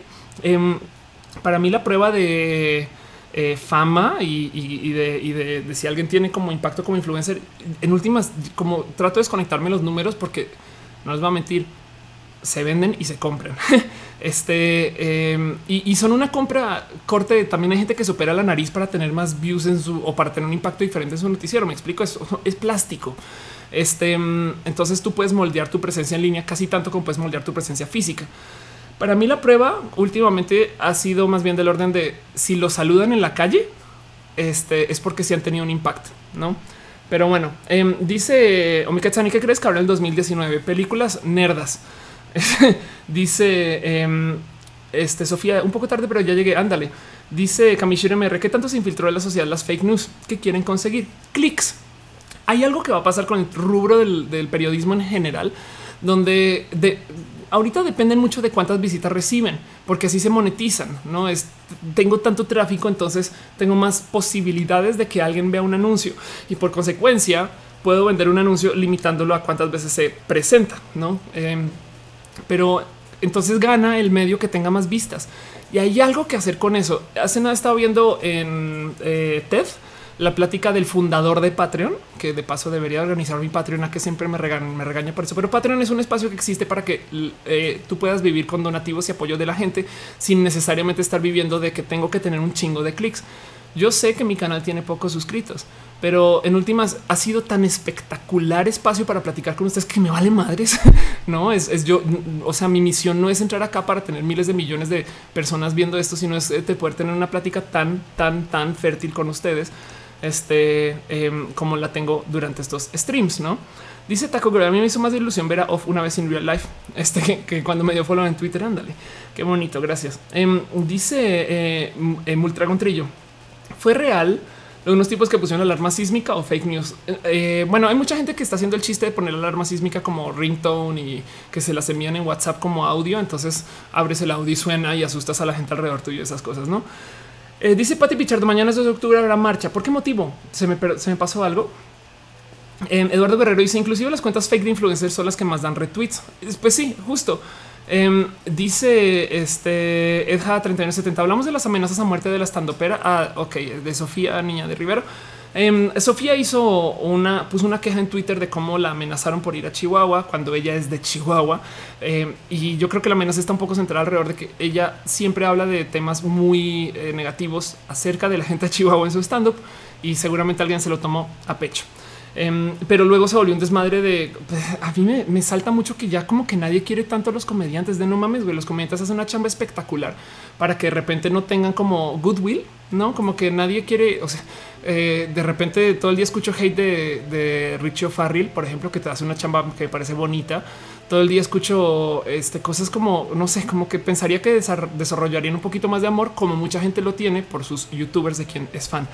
Pero bueno, en fin, Dice Mighty de por qué los pero aseguran de los comediantes antiguos cuando estos intentan cambiar el stand up. Ah, eso este, a ver si busco la noticia. Eh, stand up. Este eh, es que lo que pasa es que es al revés. Los comediantes antiguos. Ah, no, bueno, obvio no lo tengo acá. Algo que presenté hace mucho tiempo en. Em, a ver, a ver, a ver, a ver. Creo que aquí está. no.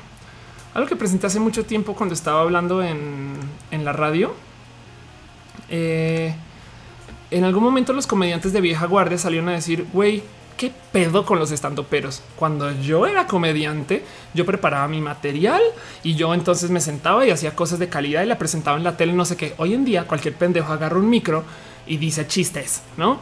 Entonces más bien son los comediantes de la vieja guardia que se están quejando contra los estandoperos y ellos están respondiendo. Ahora, les voy a explicar algo.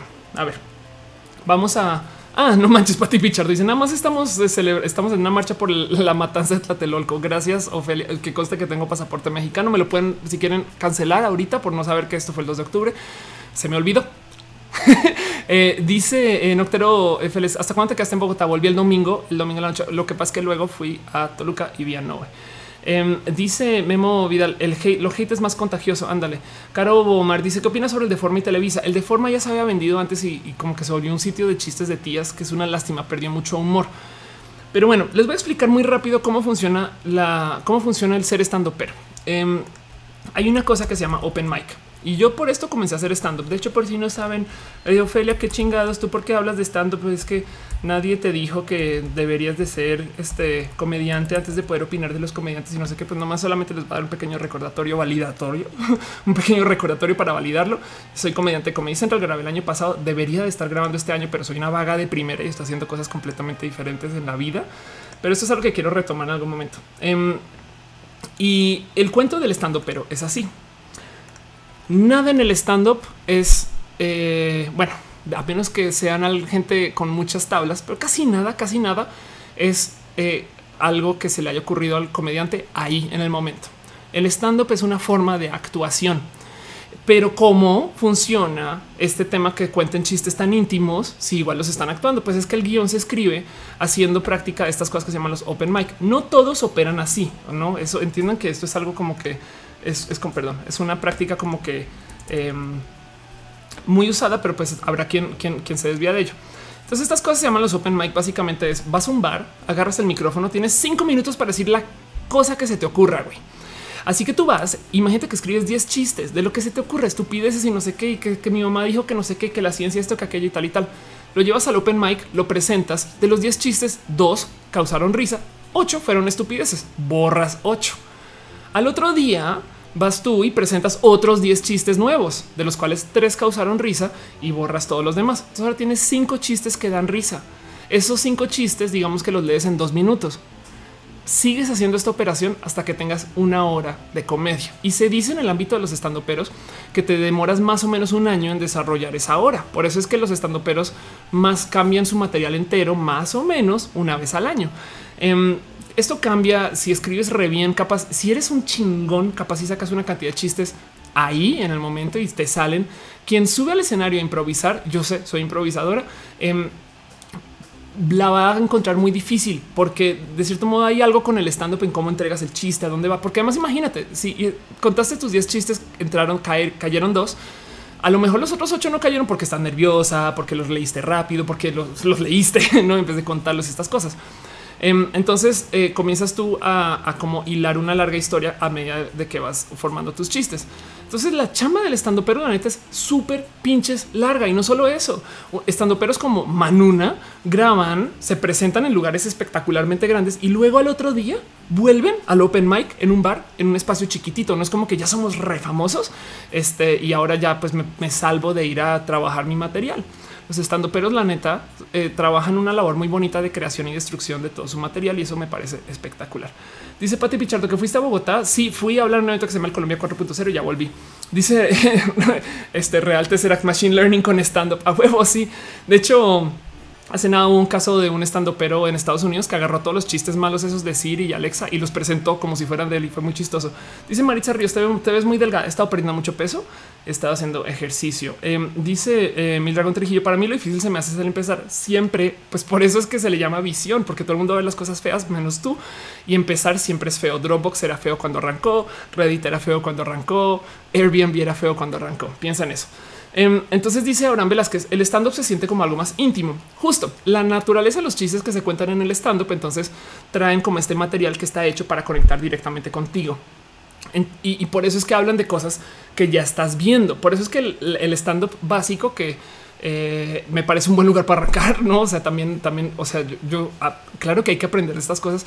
Habla de ti, no? Si eres una persona sumamente gorda, te subes al escenario, todo el mundo está pensando qué gorda que está. Y si tu primera palabra es güey, estoy gorda, no mames eh, ya empatizas con todos porque te estás riendo de ti y les quitas a ellos en la audiencia eh, como este estrés, no de, es que no sé si decirle que está gorda o decirle a mis amigos o esto que estoy pensando, no sé si es correcto, pero si ella se ríe en el escenario de ser gorda, pues yo pues ya me exime de culpa. Y ahora resulta que tengo una conexión como comediante con mi audiencia porque dije algo acerca de mí. Em, dice Eduardo Guerrero, yo arranqué feo y sigo feo. Ay, no, ¿cómo crees? Em, dice Pati Pichardo que se vio South Park hace muchos años que no veo South Park. Dice Sofía Leve cuál es eh, su próximo stand up en la Ciudad de México em, este año. Perdón. En fin, em, dice a que yo era fea cuando arranqué. No, eh, dice Mighty de me gusta el primer diseño de Reddit. He perdido muchos amigos por eso. Anda, bueno, eh, sí, la neta sí. Entonces, el fin, el caso, el caso, en fin, en fin. Eh, de lo que pasa con los estando, pero yo siento que hacen un chingo de chamba y no reciben tanto amor por eso, porque la naturaleza de cómo se comunican es un poco impersonal a veces para eh, un buen como de material, a diferencia de los youtubers y de los twitteros y de los influencers. Y en eso, eh, a lo mejor por eso es que la gente no entiende tanto cariño a Sofía y me asombra. Yo pensé que lo iba a desarrollar con el tiempo, pero por algún motivo como que se alejó más. Em, me parece raro, raro ver como para los estandoperos como que el futuro no es tan eh, que en velo no reciben tanto abrazo con muchos influencers. Es raro eso, pero bueno, dice Noctecuro que por cuando voy a hacer stand up en Bogotá, ay, debería. Em, no sé. Dice Pati Pichardo, es súper difícil ser stand upera. No, simplemente eh, tómate. Es muy divertido. Es que, güey, imagínate que te paguen por subir un escenario y contar chistes. No mames, güey. Solo que toma tiempo. No es de la noche a la mañana. Alcoris dice quiero hacer stand up, tengo preparadas mis rutinas, pero siempre me pierdo los open mic. Oye, escriben por WhatsApp. Hay un open mic lunes, martes, miércoles, jueves y en algún lugar, depende de donde estés, viernes. Eh, siempre hay. Dice Ake que soy máster en impro. Llevo mucho tiempo haciendo impro y la verdad es que me hace falta volver. Em, dice, em, ya me están preguntando por lo de España. Ya vamos con eso, no? Ya vamos con eso. Eh, Meme grosero dice por qué los estandoperos de México usan mucho los acentos, eh, porque el tema del stand up es yo trato de conectar contigo eh, por medio del uso de eh, alguna herramienta en particular que me haga conectar muy rápidamente. Si compartimos algo como audiencia con el estando, pero ya te puedo contar chistes íntimos em, sin que tú dudes de mí, no te me gano tu confianza.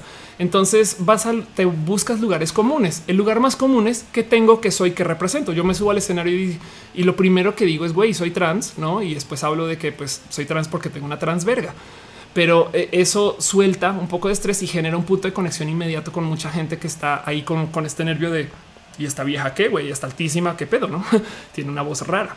Eh, dice Sotobaja, ¿qué opinas de IT? No me ignores. No, eh, sabes que IT es un tema muy largo. Te recomiendo que, échale, que le eches un ojito a, lo que, a las cosas que escribí. Dice Cuacarraquear. Eh, es una peli milenializada Es una peli modernizada eh, para una audiencia que eh, busca este, conectarse con puntos de miedo diferentes a lo que se escribió hace mucho tiempo y creo que en eso lo voy a dejar eh, porque no la he visto.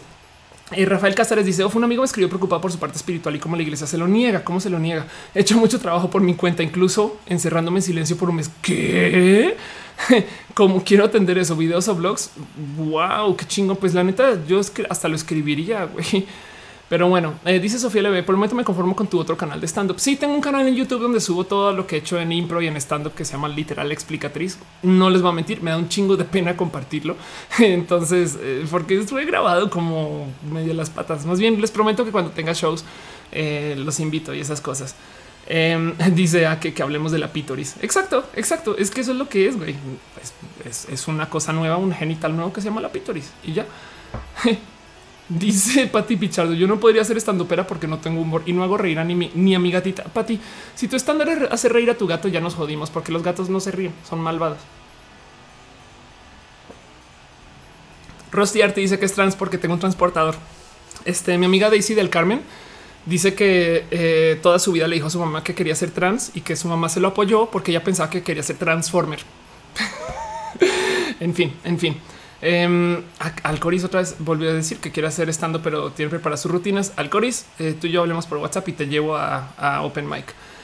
Em, en fin, en fin. Bueno, eso fue lo que fue. Quería nomás, nomás para, para recalcar, decirles y recordarles que las redes sociales son herramientas de viralización y están hechas para mover contenidos. ¿Por qué? Pues porque eso es lo que le reportan a sus inversionistas.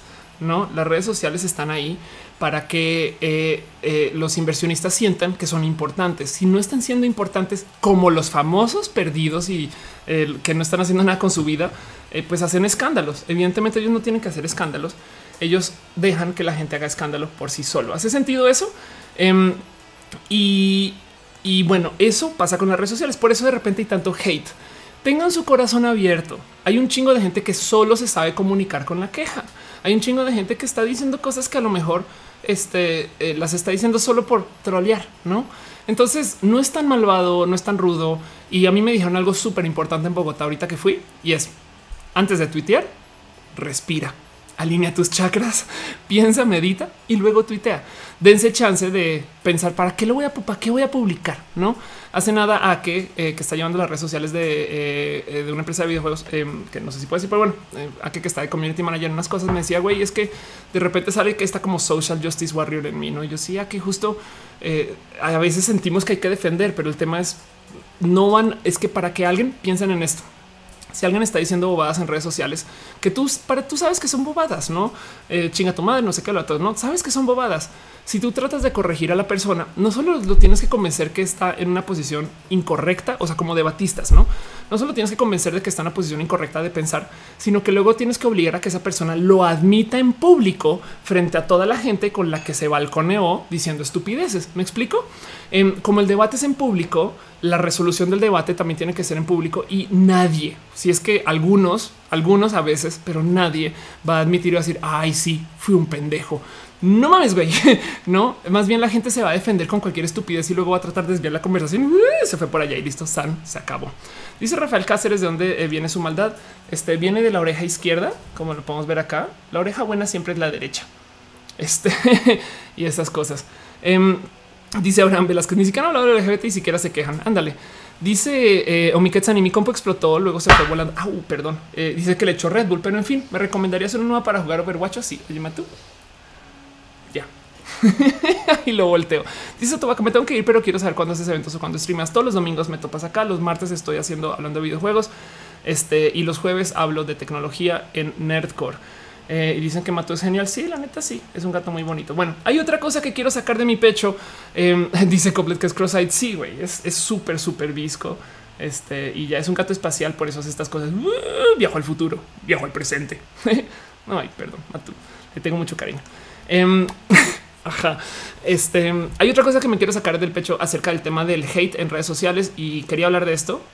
Le prometí a Cuacarraquear que lo iba a hablar de hecho. Em, y es que las redes sociales además hay que tener en cuenta que eh, este, eh, están dominadas por un segmento muy específico de gente. Ese es el perfil del internauta mexicano. Consideren que eh, es quien más navega en, el Internet en español en el mundo. Entiéndase, hay casi 70 millones de internautas mexicanos. O sea, hay más gente navegando el Internet en México que lo que hay españoles. Punto. Y no más quiero que vean que esto lo presenta MIPSI, que es la Asociación de Mexicanos Usuarios de Internet. Eh, gente navegando el Internet entre 6 y 34 años se domina la mayoría de los usuarios, no es 12, 26, 20, 17. Tienes acá el segmento más grande de internautas, no de 34, casi, casi que se cae. O sea, mayores de 34 usando el Internet. No mames, no hay. Este entonces, hasta los 34 años tienes un segmento inmenso de usuarios y la gran mayoría está entre 19 y 24. Y luego, este, si bien son niños y mujeres por igual, este, en, el, en, la segmentación de nivel socioeconómico, la gran mayoría de usuarios tienen un nivel socioeconómico C de plus. No tengo absolutamente nada en contra de la gente de entre comillas bajo nivel socioeconómico, porque es una medida literalmente estandarizada para poder medio entender qué tipo de comportamientos va a tener la gente. Pero sí eh, se supone que la gente de bajo nivel socioeconómico tiene una educación que por lo general no eh, invita a la lectura y no invita este, al debate y la discusión y sobre todo como esta como civilidad que le pedimos a la gente en Twitter. Entonces la mayoría de la gente que está usando Twitter son chamacos de bajo nivel socioeconómico.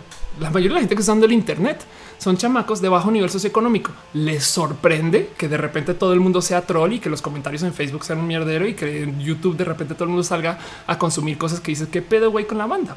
Les sorprende. Em, tengan, tengan eso en radar. Y la otra es eh, la otra cosa que sucede es que se están añadiendo una cantidad ridícula de usuarios nuevos, ni siquiera por mes, por día. Del 2011 al 2014 se añadieron casi, casi unos 15 a 20 millones de internautas. Entonces, lo que domina en el Internet es usuarios jóvenes de bajo nivel socioeconómico nuevos al Internet. Y luego nos preguntamos por qué hay trolls. Eso sumándole a que la plataforma es una plataforma de debate, discusión y pelea, ¿no? quiero dejar eso así como tema este eh, y, cerrar un poquito porque quería hablar un poquito del hate que hay ahorita en redes sociales.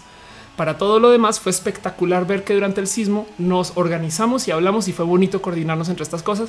Yo sé que fue para un fin, entre comillas, negativo, o sea, organizarnos para limpiar un sismo, la neta, pues ojalá no, no lo volvamos a hacer, pero eh, em, solo dice eh, Chris Gray que sí, o sea, el troll se correlaciona con el nivel socioeconómico, entre comillas, no? O sea, es una, yo sé que estoy ah, dando un juicio, este, nomás con, con ese, eh, con esa afirmación, pero entre comillas, eh, no, la verdad es que claro que puede haber gente muy pudiente, muy troll, no? Eso no lo duden 10 segundos.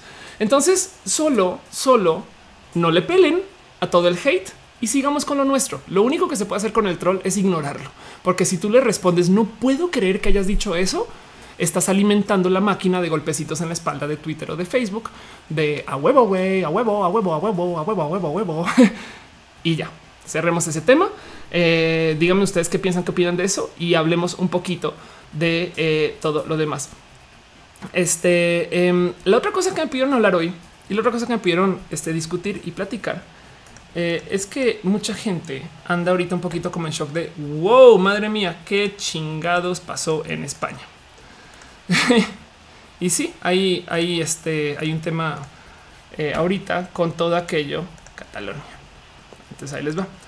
Esto es eh, eh, la provincia de Cataluña, que eh, luego y yo también me tuve que empapar un poquito del tema, porque si bien lo que estaba sucediendo es abres Twitter y oh, ¿por qué no?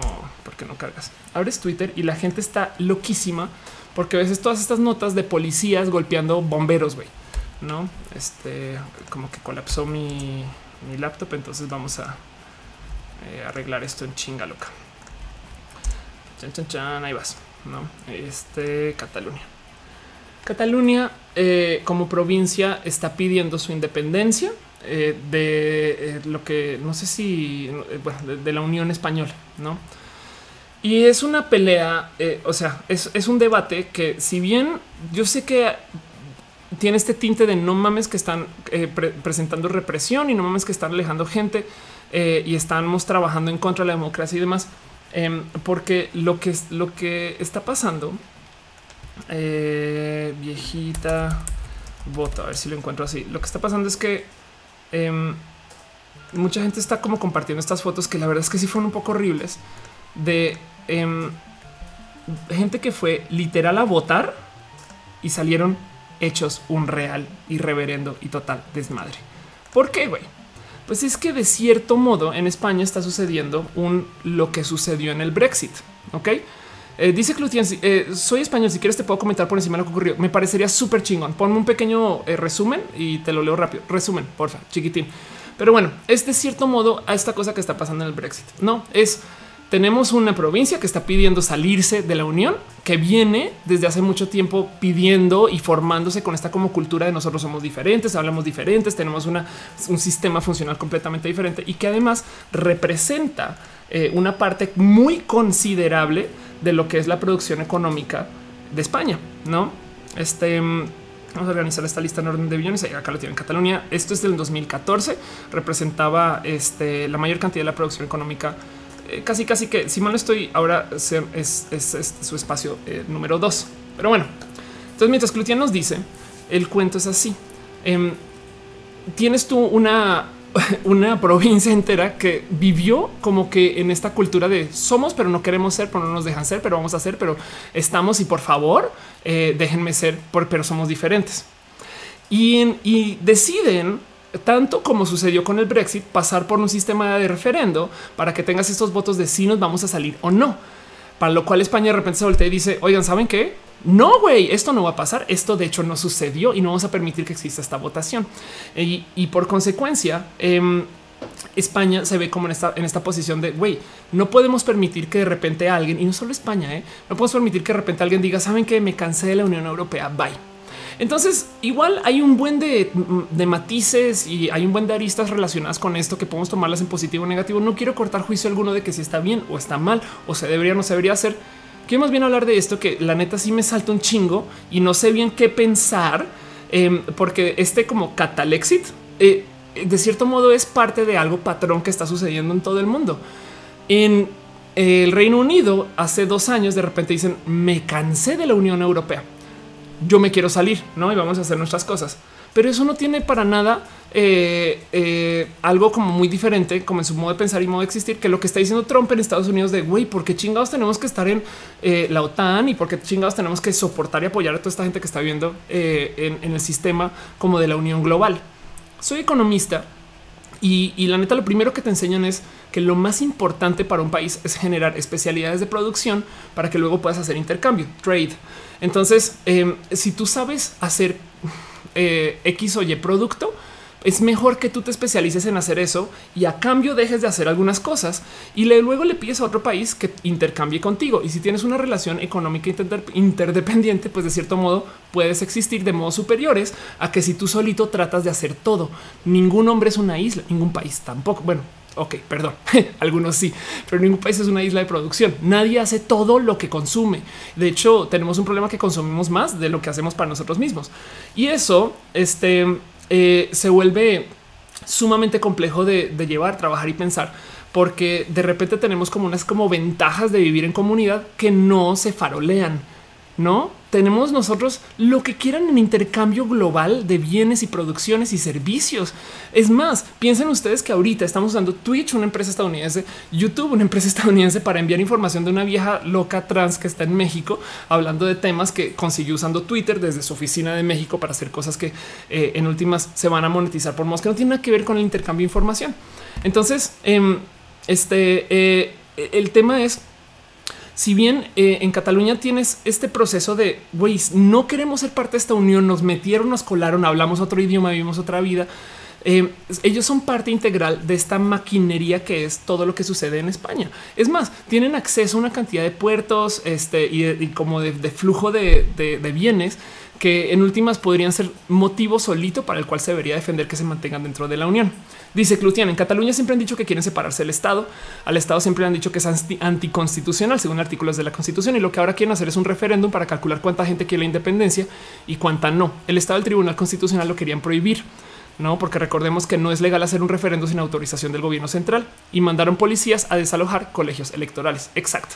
Y el tema aquí es ¿De qué lado? A ver, como comunidad este, que corta juicios y, decide por los demás y este, tiene cosas importantes que pensar acerca de la vida de personas que no somos nosotros, ¿de qué lado nos ponemos? ¿A quién quieren apoyar ustedes? No piensen en, pensemos un poquito de modos críticos. Por un lado tenemos el gobierno español diciendo, güey, no, no te vayas de la familia, quédate con nosotros porque eres parte integral de un sistema que, by the way, no solo es España, es toda la Unión Europea y necesitamos que todo esto funcione en grupo. Y te recuerdo, querido este eh, espacio eh, eh, catalán, que hace 30 o 40 años nos rompimos la madre por no estar unidos y ahora decidimos hacer una gran Unión Europea que va a tratar de mantener estas cosas funcionales. La mentalidad aquí y del otro lado, perdón, y del otro lado está esta gente diciendo, güey, no mames, yo quiero ser yo. No, yo quiero tener mi propia identidad y vivir bajo mi propio sistema y donde siento yo, sin saber bien y sin estar en Cataluña, sin saber bien em, que no están viendo lo beneficiados que están por estar dentro del sistema. Digo esto porque esto pasó en Inglaterra. Luego del Brexit, mucha gente salió a decir no mames que todo eso nos da la Unión Europea. Y hay un chingo de gente muy arrepentida. Hay una cantidad de, eh, como que de desinformación que salió a luz porque lo que decían es Ahorita nosotros le pagamos tanto a la Unión Europea y no nos dan nada a cambio. No mames, nos dan un chingo de cosas, arrancando por el uso de la moneda este, de la Unión.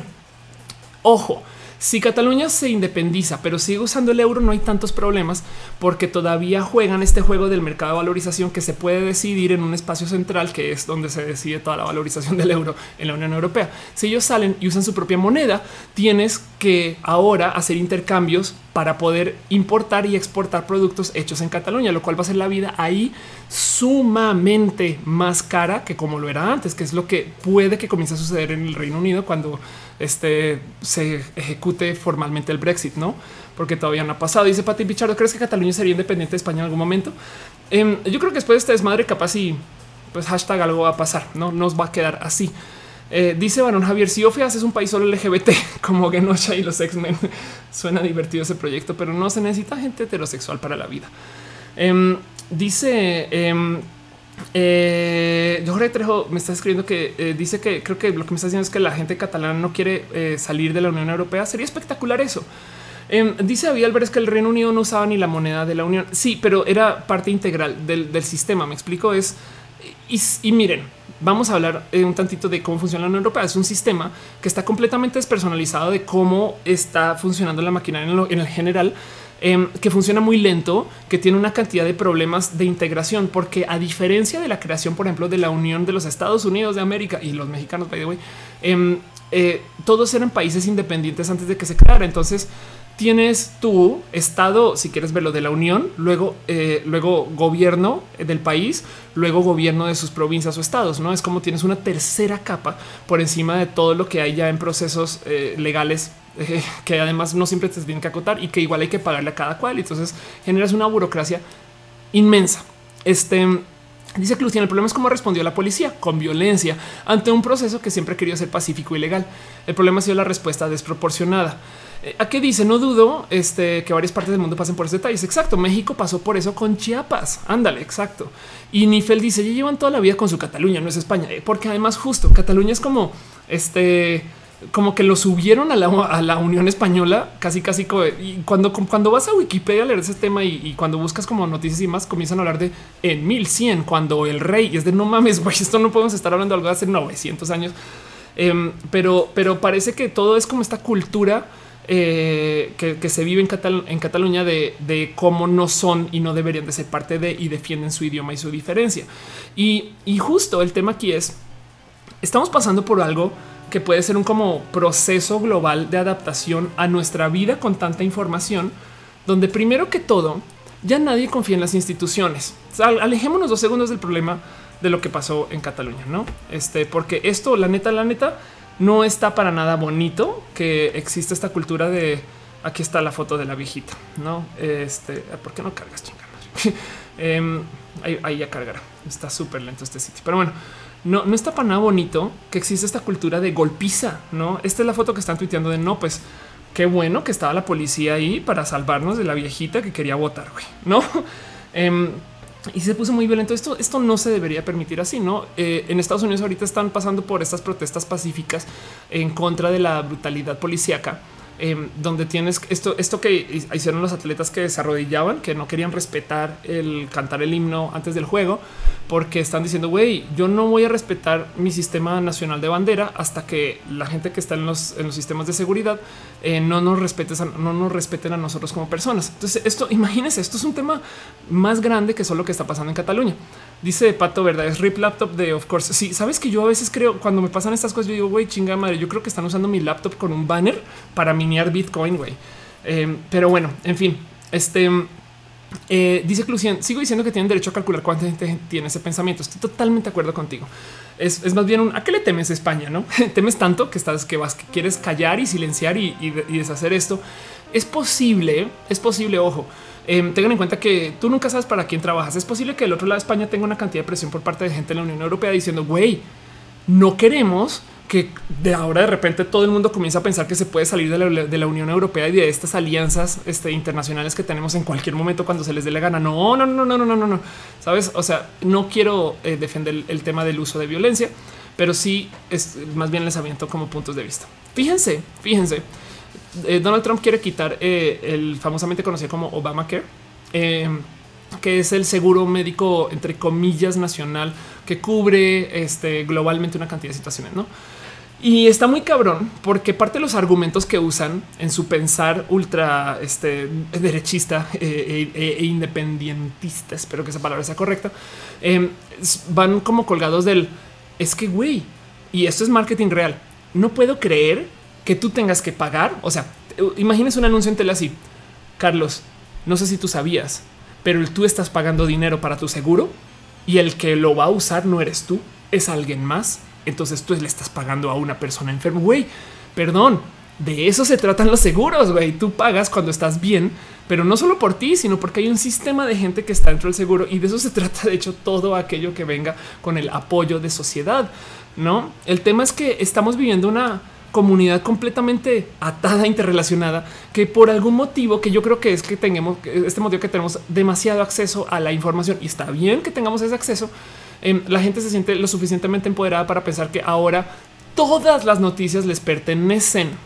No veo mucha gente, por ejemplo, tuitear a cada rato se está acabando el mundo, hay temblores en todos lados. Y yo, güey, te asomas y resulta que siempre ha habido temblores así, pero es que ahora nos estamos enterando. Entonces vivimos en pánico. güey. No, antes, antes de cierto modo teníamos el lujo de no saber que en tal lugar esto pasó. yo prefiero saber de más que saber menos. Estoy totalmente, soy una persona muy pro comunicación, pero entonces muchas personas pierden confianza con su gobierno porque te, estás enterando de la cantidad de cosas complejas con las que tiene que lidiar un político. Y les digo desde ya, esa cultura, y vean que me he estado peleando mucho por esto, esa cultura que los políticos todos son ladrones y ratas eh, y que si eres político automáticamente fuiste a robar y que no puedes estar en el sistema sin ser corrupto y demás, em, solo beneficia a unas personas, a los ratas y los ladrones, güey. Porque una persona lista, imagínense ustedes una situación, este... Em, tipo político que quiere arrancar y, se, va a entrar al sistema estas cosas. Uno, que no le dan luz a sus cosas buenas y dos, que cuando entra ya todo el mundo dice ah, que tú eres ladrón, puede que lo dice, lo desincentive. La gente siente que no quiere ser parte de estos sistemas este, y se quiere alejar y a los que y los que sí se quedan son los que están ok con que les digan ratas y ladrones. Entonces nos hace mucho daño andar por la vida diciendo que todos los políticos son ladrones. Claro que hay cosas muy buenas que hay que apoyar pero este em, dice Sotoba que eso la NFL fue falso. Un jugador difamó al equipo. Ándale. Este dice Pato, verdad. Me fui cinco minutos y ya no entiendo mucho. Perdón, pero vas a tener el replay mañana. Dice Pati Pichardo. Solo puedo decir que me está dando miedo y terror este mundo. No puedo entender cómo nos hacemos daño en lugar de apoyarnos y respetarnos. No, no, no, no, no.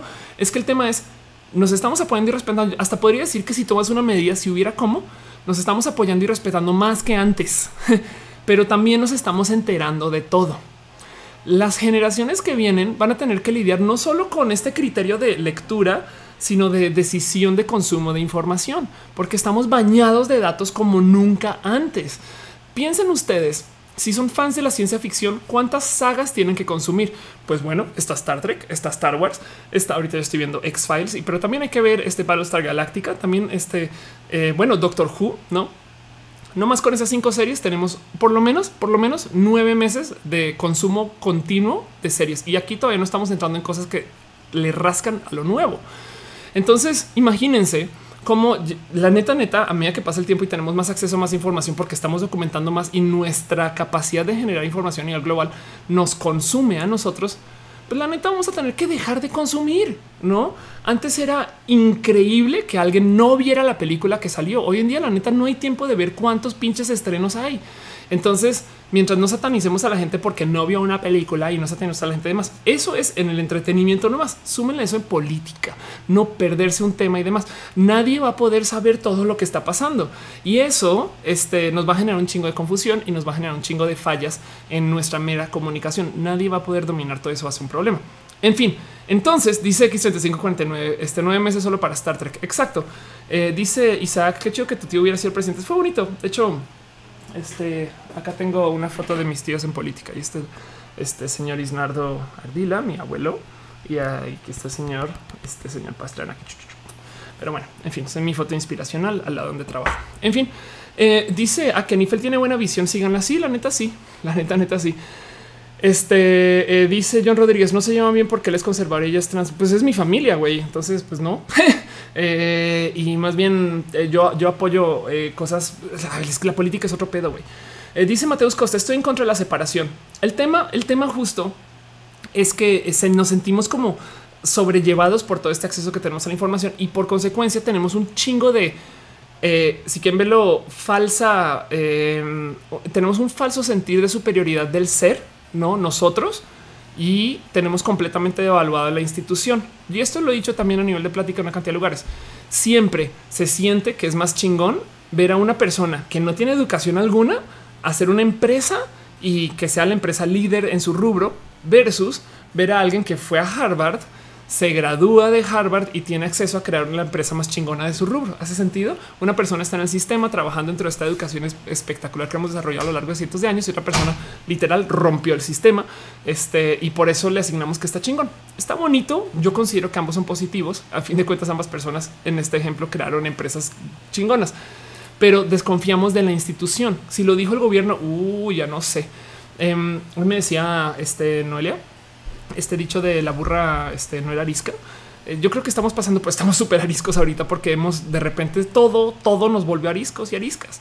Y, y, en eso este, pasan estas cosas. Cataluña trae una historia muy larga de quererse separar y dividir pero entras como sucedió con el Brexit en este sentido popular de falsa seguridad de güey. Es que si nos desconectamos va a ser más chingón porque vamos a hacer todo lo que necesitamos aquí y de repente no les cae el 20 a estas personas, em, como pasó en Inglaterra, que güey, es que necesitamos ya como país nos especializamos, o en este caso como provincia, nos especializamos en hacer cierto tipo de producción. Entonces hay cosas que no estamos haciendo, ¿no? En, Inglaterra de repente dicen, no mamen que eso no se hace en Inglaterra. No, claro que no, güey. No mamen que esto tenemos que importarlo. Claro que sí. Em, yo creo que el tema del el uso, el dejar, eh, el cambiar la moneda en Cataluña puede ser sumamente catastrófico. Este, y eso va a tocar negociarlo. Rafael Casares dice, why can we be friends? No em, puede ser. Dice este DAF PRZ, ¿qué significa independencia en un mundo globalizado? Exacto. E, el tema es, por más revolucionario que seas, eventualmente tienes que entrar a un sistema de colaboración global. Puede ser bueno. A ver, seamos, seamos aquí este, eh, personas redondas y, académicas con el caso. Y sí, sí, sí, sí es muy bueno. Güey. Bueno, primero que todos los españoles no tienen madre en usar violencia para tratar de, tener una separación. No eh, le va a ser caro a España. Claro, nomás les va a decir qué tan caro les sale este chiste y por qué están tan desesperados. Básicamente es el espacio que más producción económica genera o el segundo. Entonces, claro que tiene que defender. ¿Y por qué genera tanta producción económica? Por son así de chingones. En parte, la otra es porque tienen acceso a todo lo que tengan que ser este, líneas de transacción eh, por agua, no? Este dice el Glonus, lo, siguiente es independizarse eh, es la Ciudad de México. Pues de cierto modo, eso fue lo que pasó ahorita que cambiaron de sistema legal. Pero ahora imagínate que, eh, que no, no son parte de la Unión Mexicana. No mames, güey. No, hay dos extremos a considerar acá y son ambos válidos porque son puntos de vista de cómo deberíamos organizarnos como sociedades y tengan, mantengamos una mente abierta. Una vez que tengamos un putero requete mega ridículo de micro países que cada cual está funcionando dentro de un sistema que sí que puede ser muy peer to peer, no? Entonces ahora imagínate que no solo Cataluña, que de repente también este, se desconectan a Andalucía y Galicia este, y las Islas Canarias, no? Em, y que en México de repente aquí perdemos a, Jalisco, eh, perdemos eh, ahí sí perdemos Chiapas y perdemos al Estado de México, no? Em, pues qué va a pasar con estos, con estos espacios. Pero primero que todo comienza, tenemos que van a generar sistemas de comunicación que van a ser pseudo estándar, pero, pero que no van a estar dentro de varios acuerdos de intercambio, lo cual quiere decir que si tú vives en la Ciudad de México, comprarle un producto a alguien que vive este en Guerrero puede salir más barato que alguien que vive en Toluca, si Toluca está al lado. Y eso va a generar eh, distorsiones de propiedad y distorsiones de, capacidad de producción, estas cosas, porque además resulta que ahora en Toluca hay una cantidad de cosas que ya se construyeron cuando sí estaban dentro de la Unión. Pero si todos, si esto, si este patrón sigue y tenemos micro países, por así decir, de cierto modo destrozas em, la necesidad de tener una Unión Europea y creas un pequeño como orden entre comillas global por oclusión. O sea, hay tantos países que todos tenemos que colaborar entre nosotros de un modo u otro y se presta para que en espacios muy únicos te vayan por un sentido y por otros, ¿no? Eso es uno. O la otra es al revés es ser totalmente, eh, ser literal totalitarios y más bien atar a todos en un sistema global espectacularmente grande que no respete que existen regiones. Me explico porque es ese tema de hasta acá llega la frontera. Entonces vamos a pintar una raya roja y de aquí para allá tales reglas y de aquí para acá tales otras. Em, eso, eso eh, puede ser el otro sistema y eso es un poquito por donde va, iba o va el mundo, pero ahorita llegó la era del trompismo y la era de la información y rompimos con esa costumbre. Em, porque se estaba creando, ya existe la Unión Europea, ya existe la Unión Estadounidense, em, ya existe estos como Mercosur y estos sistemas americanos de unión también, y se estaba creando la alianza transpacífica, ¿no? que es de cierto modo todo lo que está pasando eh, de allá como el lado asiático y se iba a unir con lo que está pasando este eh, del lado de Estados Unidos para crear un bloque que compita con China, que es su bloque por sí solo. Entonces tienes como mega bloques, el opuesto de lo que está pidiendo Cataluña, ¿no? Em, dice Chocolatos, hace unos años Chihuahua quería independizarse y hace poco el gobierno de César Duarte ha hecho, eh, eh, de, hecho a la ciudad Juárez le cambiaron el nombre. Wow. Em, dice Memo Tavo Vida, si Veracruz fuera independiente no quiero saber qué pasaría. Sí, es que también el tema es yo sé, y de nuevo, no estoy excusando el uso de violencia, pero parte de lo que está diciendo España es no esperen, quédense en familia, no? Ahora hay una cantidad de cosas acá que nos están atendiendo. Güey, la neta, ¿de dónde viene este sentir realmente? Y hay otra cosa que además es gran parte de la distorsión de la opinión pública. Y esto sí es culpa nuestra. Y miren, los veo, no derecho ustedes. Tenemos un gran problema donde la gran mayoría de la gente que sí sale a votar justo son esas viejitas y son esos viejitos. Y claro, ellos tienen una formación de vida muy diferente a la nuestra y asumo que todos nosotros somos capaces y de repente sale en el chat que tiene 85 años. Gracias por pasar y ver mi show. Este, pero asumo que la mayoría de ustedes son como la mayoría de los internautas, por lo menos mexicanos, que son menores de 34. Este, y, nosotros no estamos votando tanto. Entonces tenemos intereses muy diferentes dentro de nuestra vida millennial y centennial que no son tan compatibles con la gente que sí conoció una España completamente independiente que no estaba en la Unión Europea. Y tenemos gente que claro que vivió una vida que eh, sintió que el país independiente era mejor que el país en sociedad. Es que el tema es si tú vives en un club social, no? donde tú mantienes tu dinero solo para ti, que es el punto de vista muy republicano en Estados Unidos. Yo lo hice, pues yo me lo quedo. Em, pues vas a sentir que tú solito hiciste todas tus cosas. Mientras que si tuviese una sociedad, este, como si que en verlo de, compartir y de este, eh, más o menos regular ingresos, em, no vas a vivir tan bien, entre comillas, pero la sociedad en general va a vivir mejor. Em, porque estás ayudando a los que están abajo, ¿no? Y son dos modos diferentes y, literal incompatibles de, cómo, de ver la vida. Estados Unidos está literal, está dividido en esos dos pasos, no derecha e izquierda. Unos, este, entonces ya los tildan de socialistas porque entonces literal quieren que nadie sea rico según, y los otros este, los tildan así de capital, de bestias monstruos capitalistas, cuando en Estados Unidos la verdad es que es como derecha y más derecha, pero bueno. Eh, dice Crisimex que tiene 200 años. Qué chingón. dice eh, Crisimex que Cataluña es la adolescente hipster de la Unión. Eh, Pato Verde dice que necesita ir a la escuela con los streams. Of course, aprendes más que en la escuela, pero si yo solo digo bobadas. Em, dice este Miss Gris Gray que Aristóteles tiene un libro sobre la amistad. Ándale. Luigi Richitube hizo una pregunta cero cargada que dice: ¿Qué opinas del aborto? No tengo que decir es, yo digo que eh, yo prefiero que cada quien tenga capacidad de decir sobre su cuerpo y permitir que las cosas eh, no se decían por lo moralino eh, si no se decidan por una libertad de sociedad. Pero bueno, Israel Dávila R. Rodríguez creo dice qué pasa con las deudas, no? Cuando acabó la guerra de la reforma en México, los acreedores del bando vencido pidieron el pago al lado ganador a Benito Juárez y este, este se derivó en invasión francesa con el pretexto de exigir un pago. No si Cataluña se independiza, que sea un referéndum nacional, no local. Por cierto, estoy cenando tacos de barbacoa porque Monterrey. Eso es otro problema. ¿eh? Es que de nuevo, eh, también por eso es que sale el gobierno español a decir, güey, no, esperen, esperen, esperen, esperen, no. Yo sé, yo sé que como sociedad hay que apoyar a, eh, o sea, lo más difícil del tema de legislación es que siempre vas a tener minorías que reciben opresión por la mayoría, no?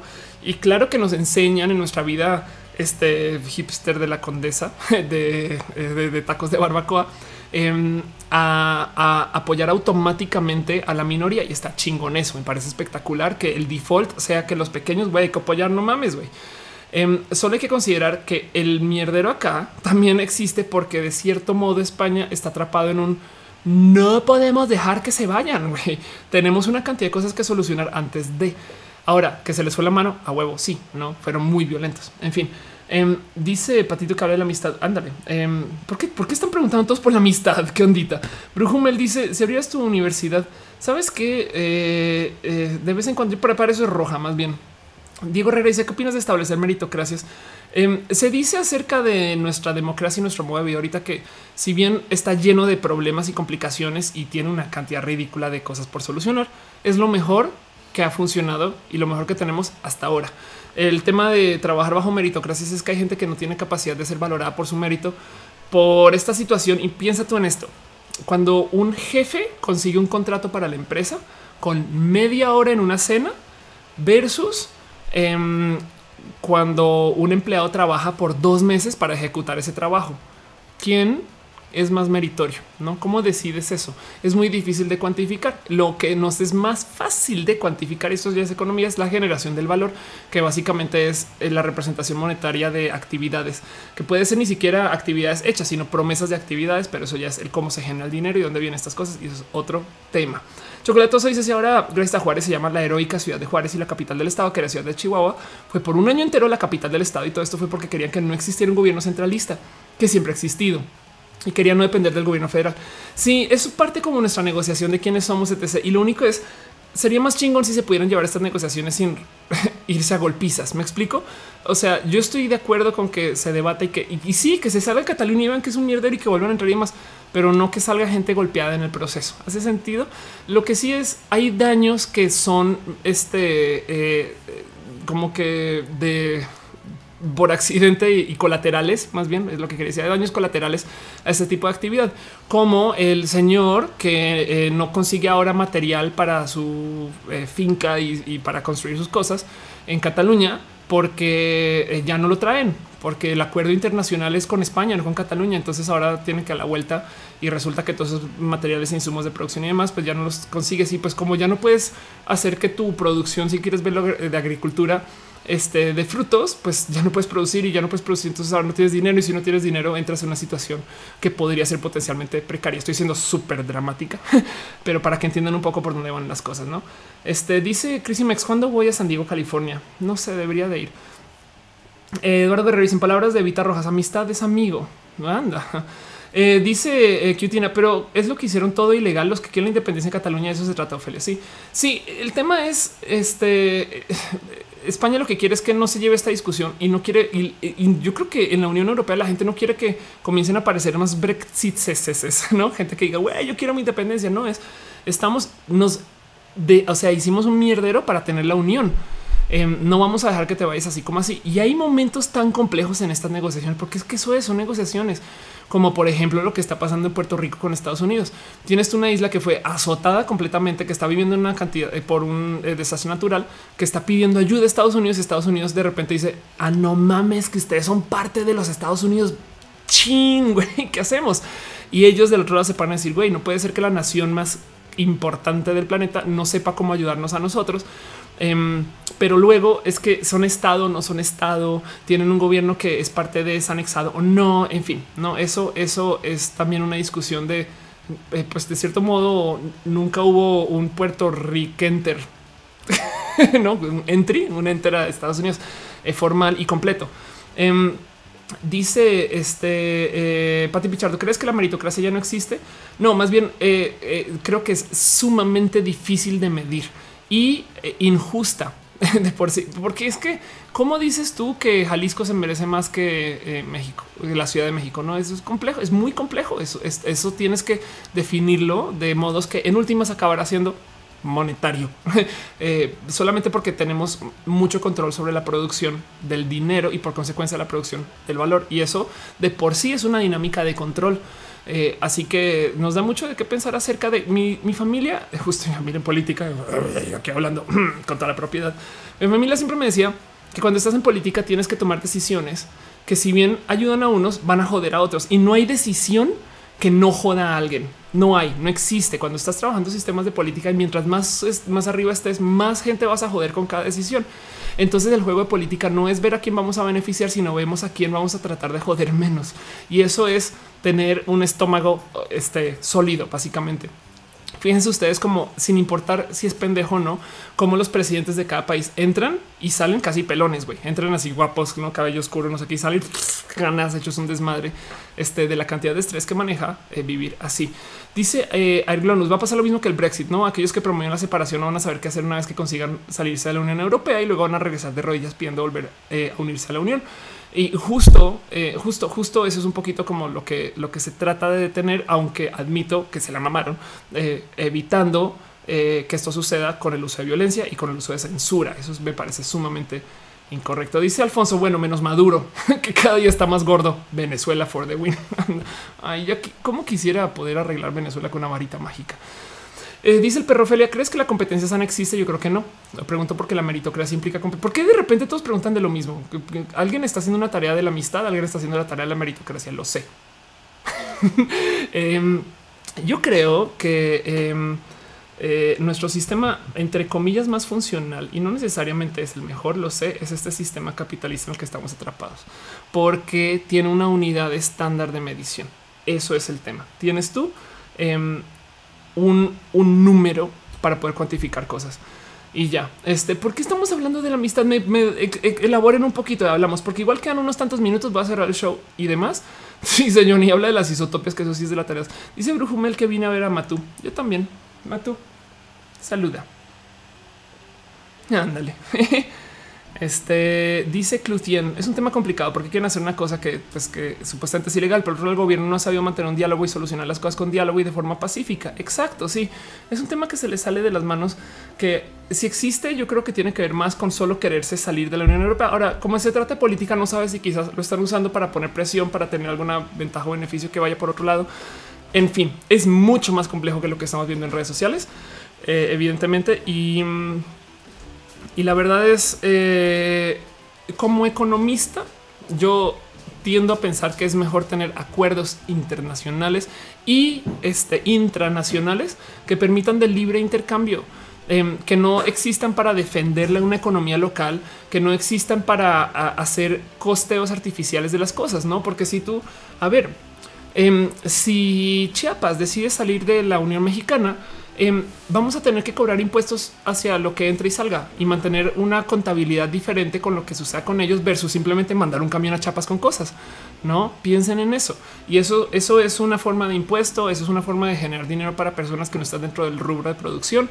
Em, y, eso yo creo que es como patinar sobre el hielo, no es así rodar las llantas eh, innecesariamente.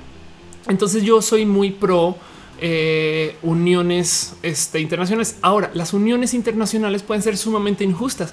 ¿Cómo así que alguien que está en los Países Bajos en la Haya está tomando decisiones sobre la pobre mujer que es este em, eh, agricultora en Cataluña? Güey, o sea, ni siquiera conoce Cataluña. ¿Me explico?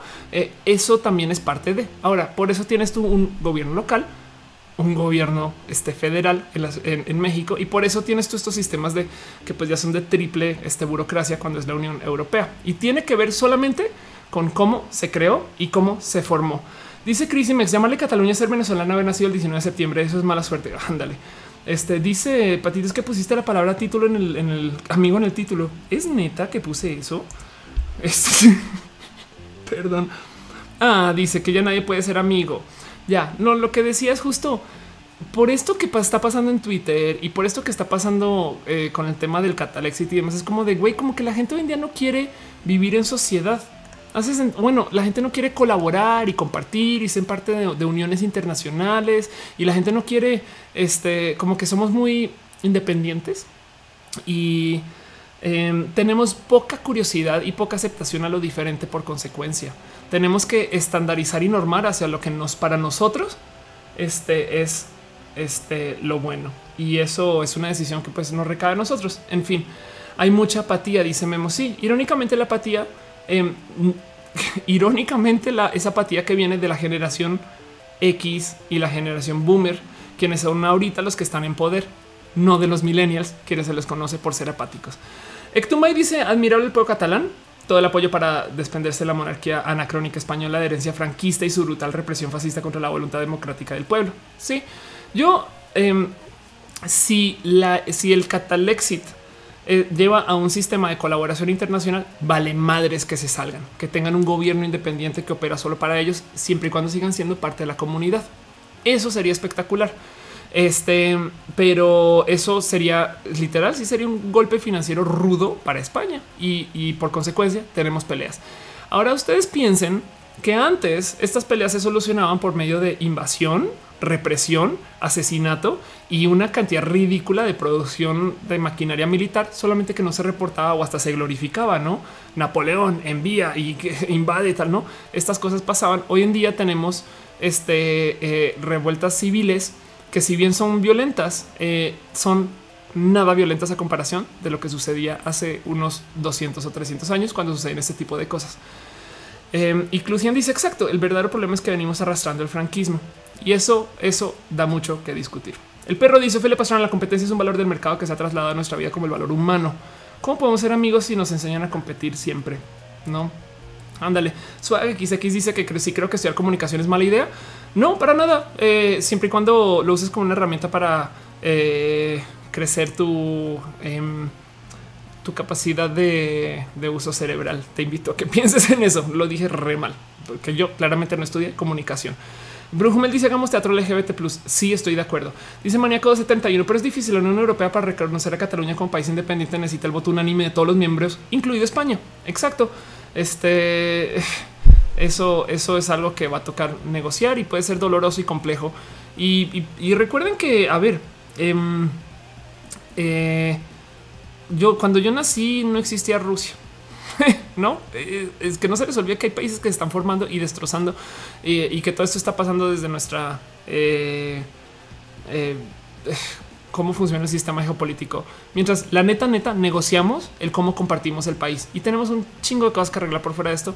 Es una lástima que haya sido violento, pero, pero de resto, eh, espero que los datos les sirvan y espero que también me sirven a mí, eh, porque yo les estoy presentando medio en el desconocer de un buen de cosas. En fin, dice que la mesa, ¿qué opino de la antropología? Pues habrá que vivir en la comunidad antropológica para saberlo. ¿eh?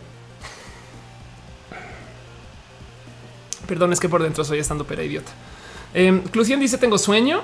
Yo digo que este dice David Álvarez, si los países no se pudiesen dividir al final solo habrá uno. Y la pregunta es si eso es bueno o malo, no? Justo em, está muy cagado en Star Trek. Hablan acerca de tener un, gobierno global, no? Y cómo se verá eso, no? Qué desmadre.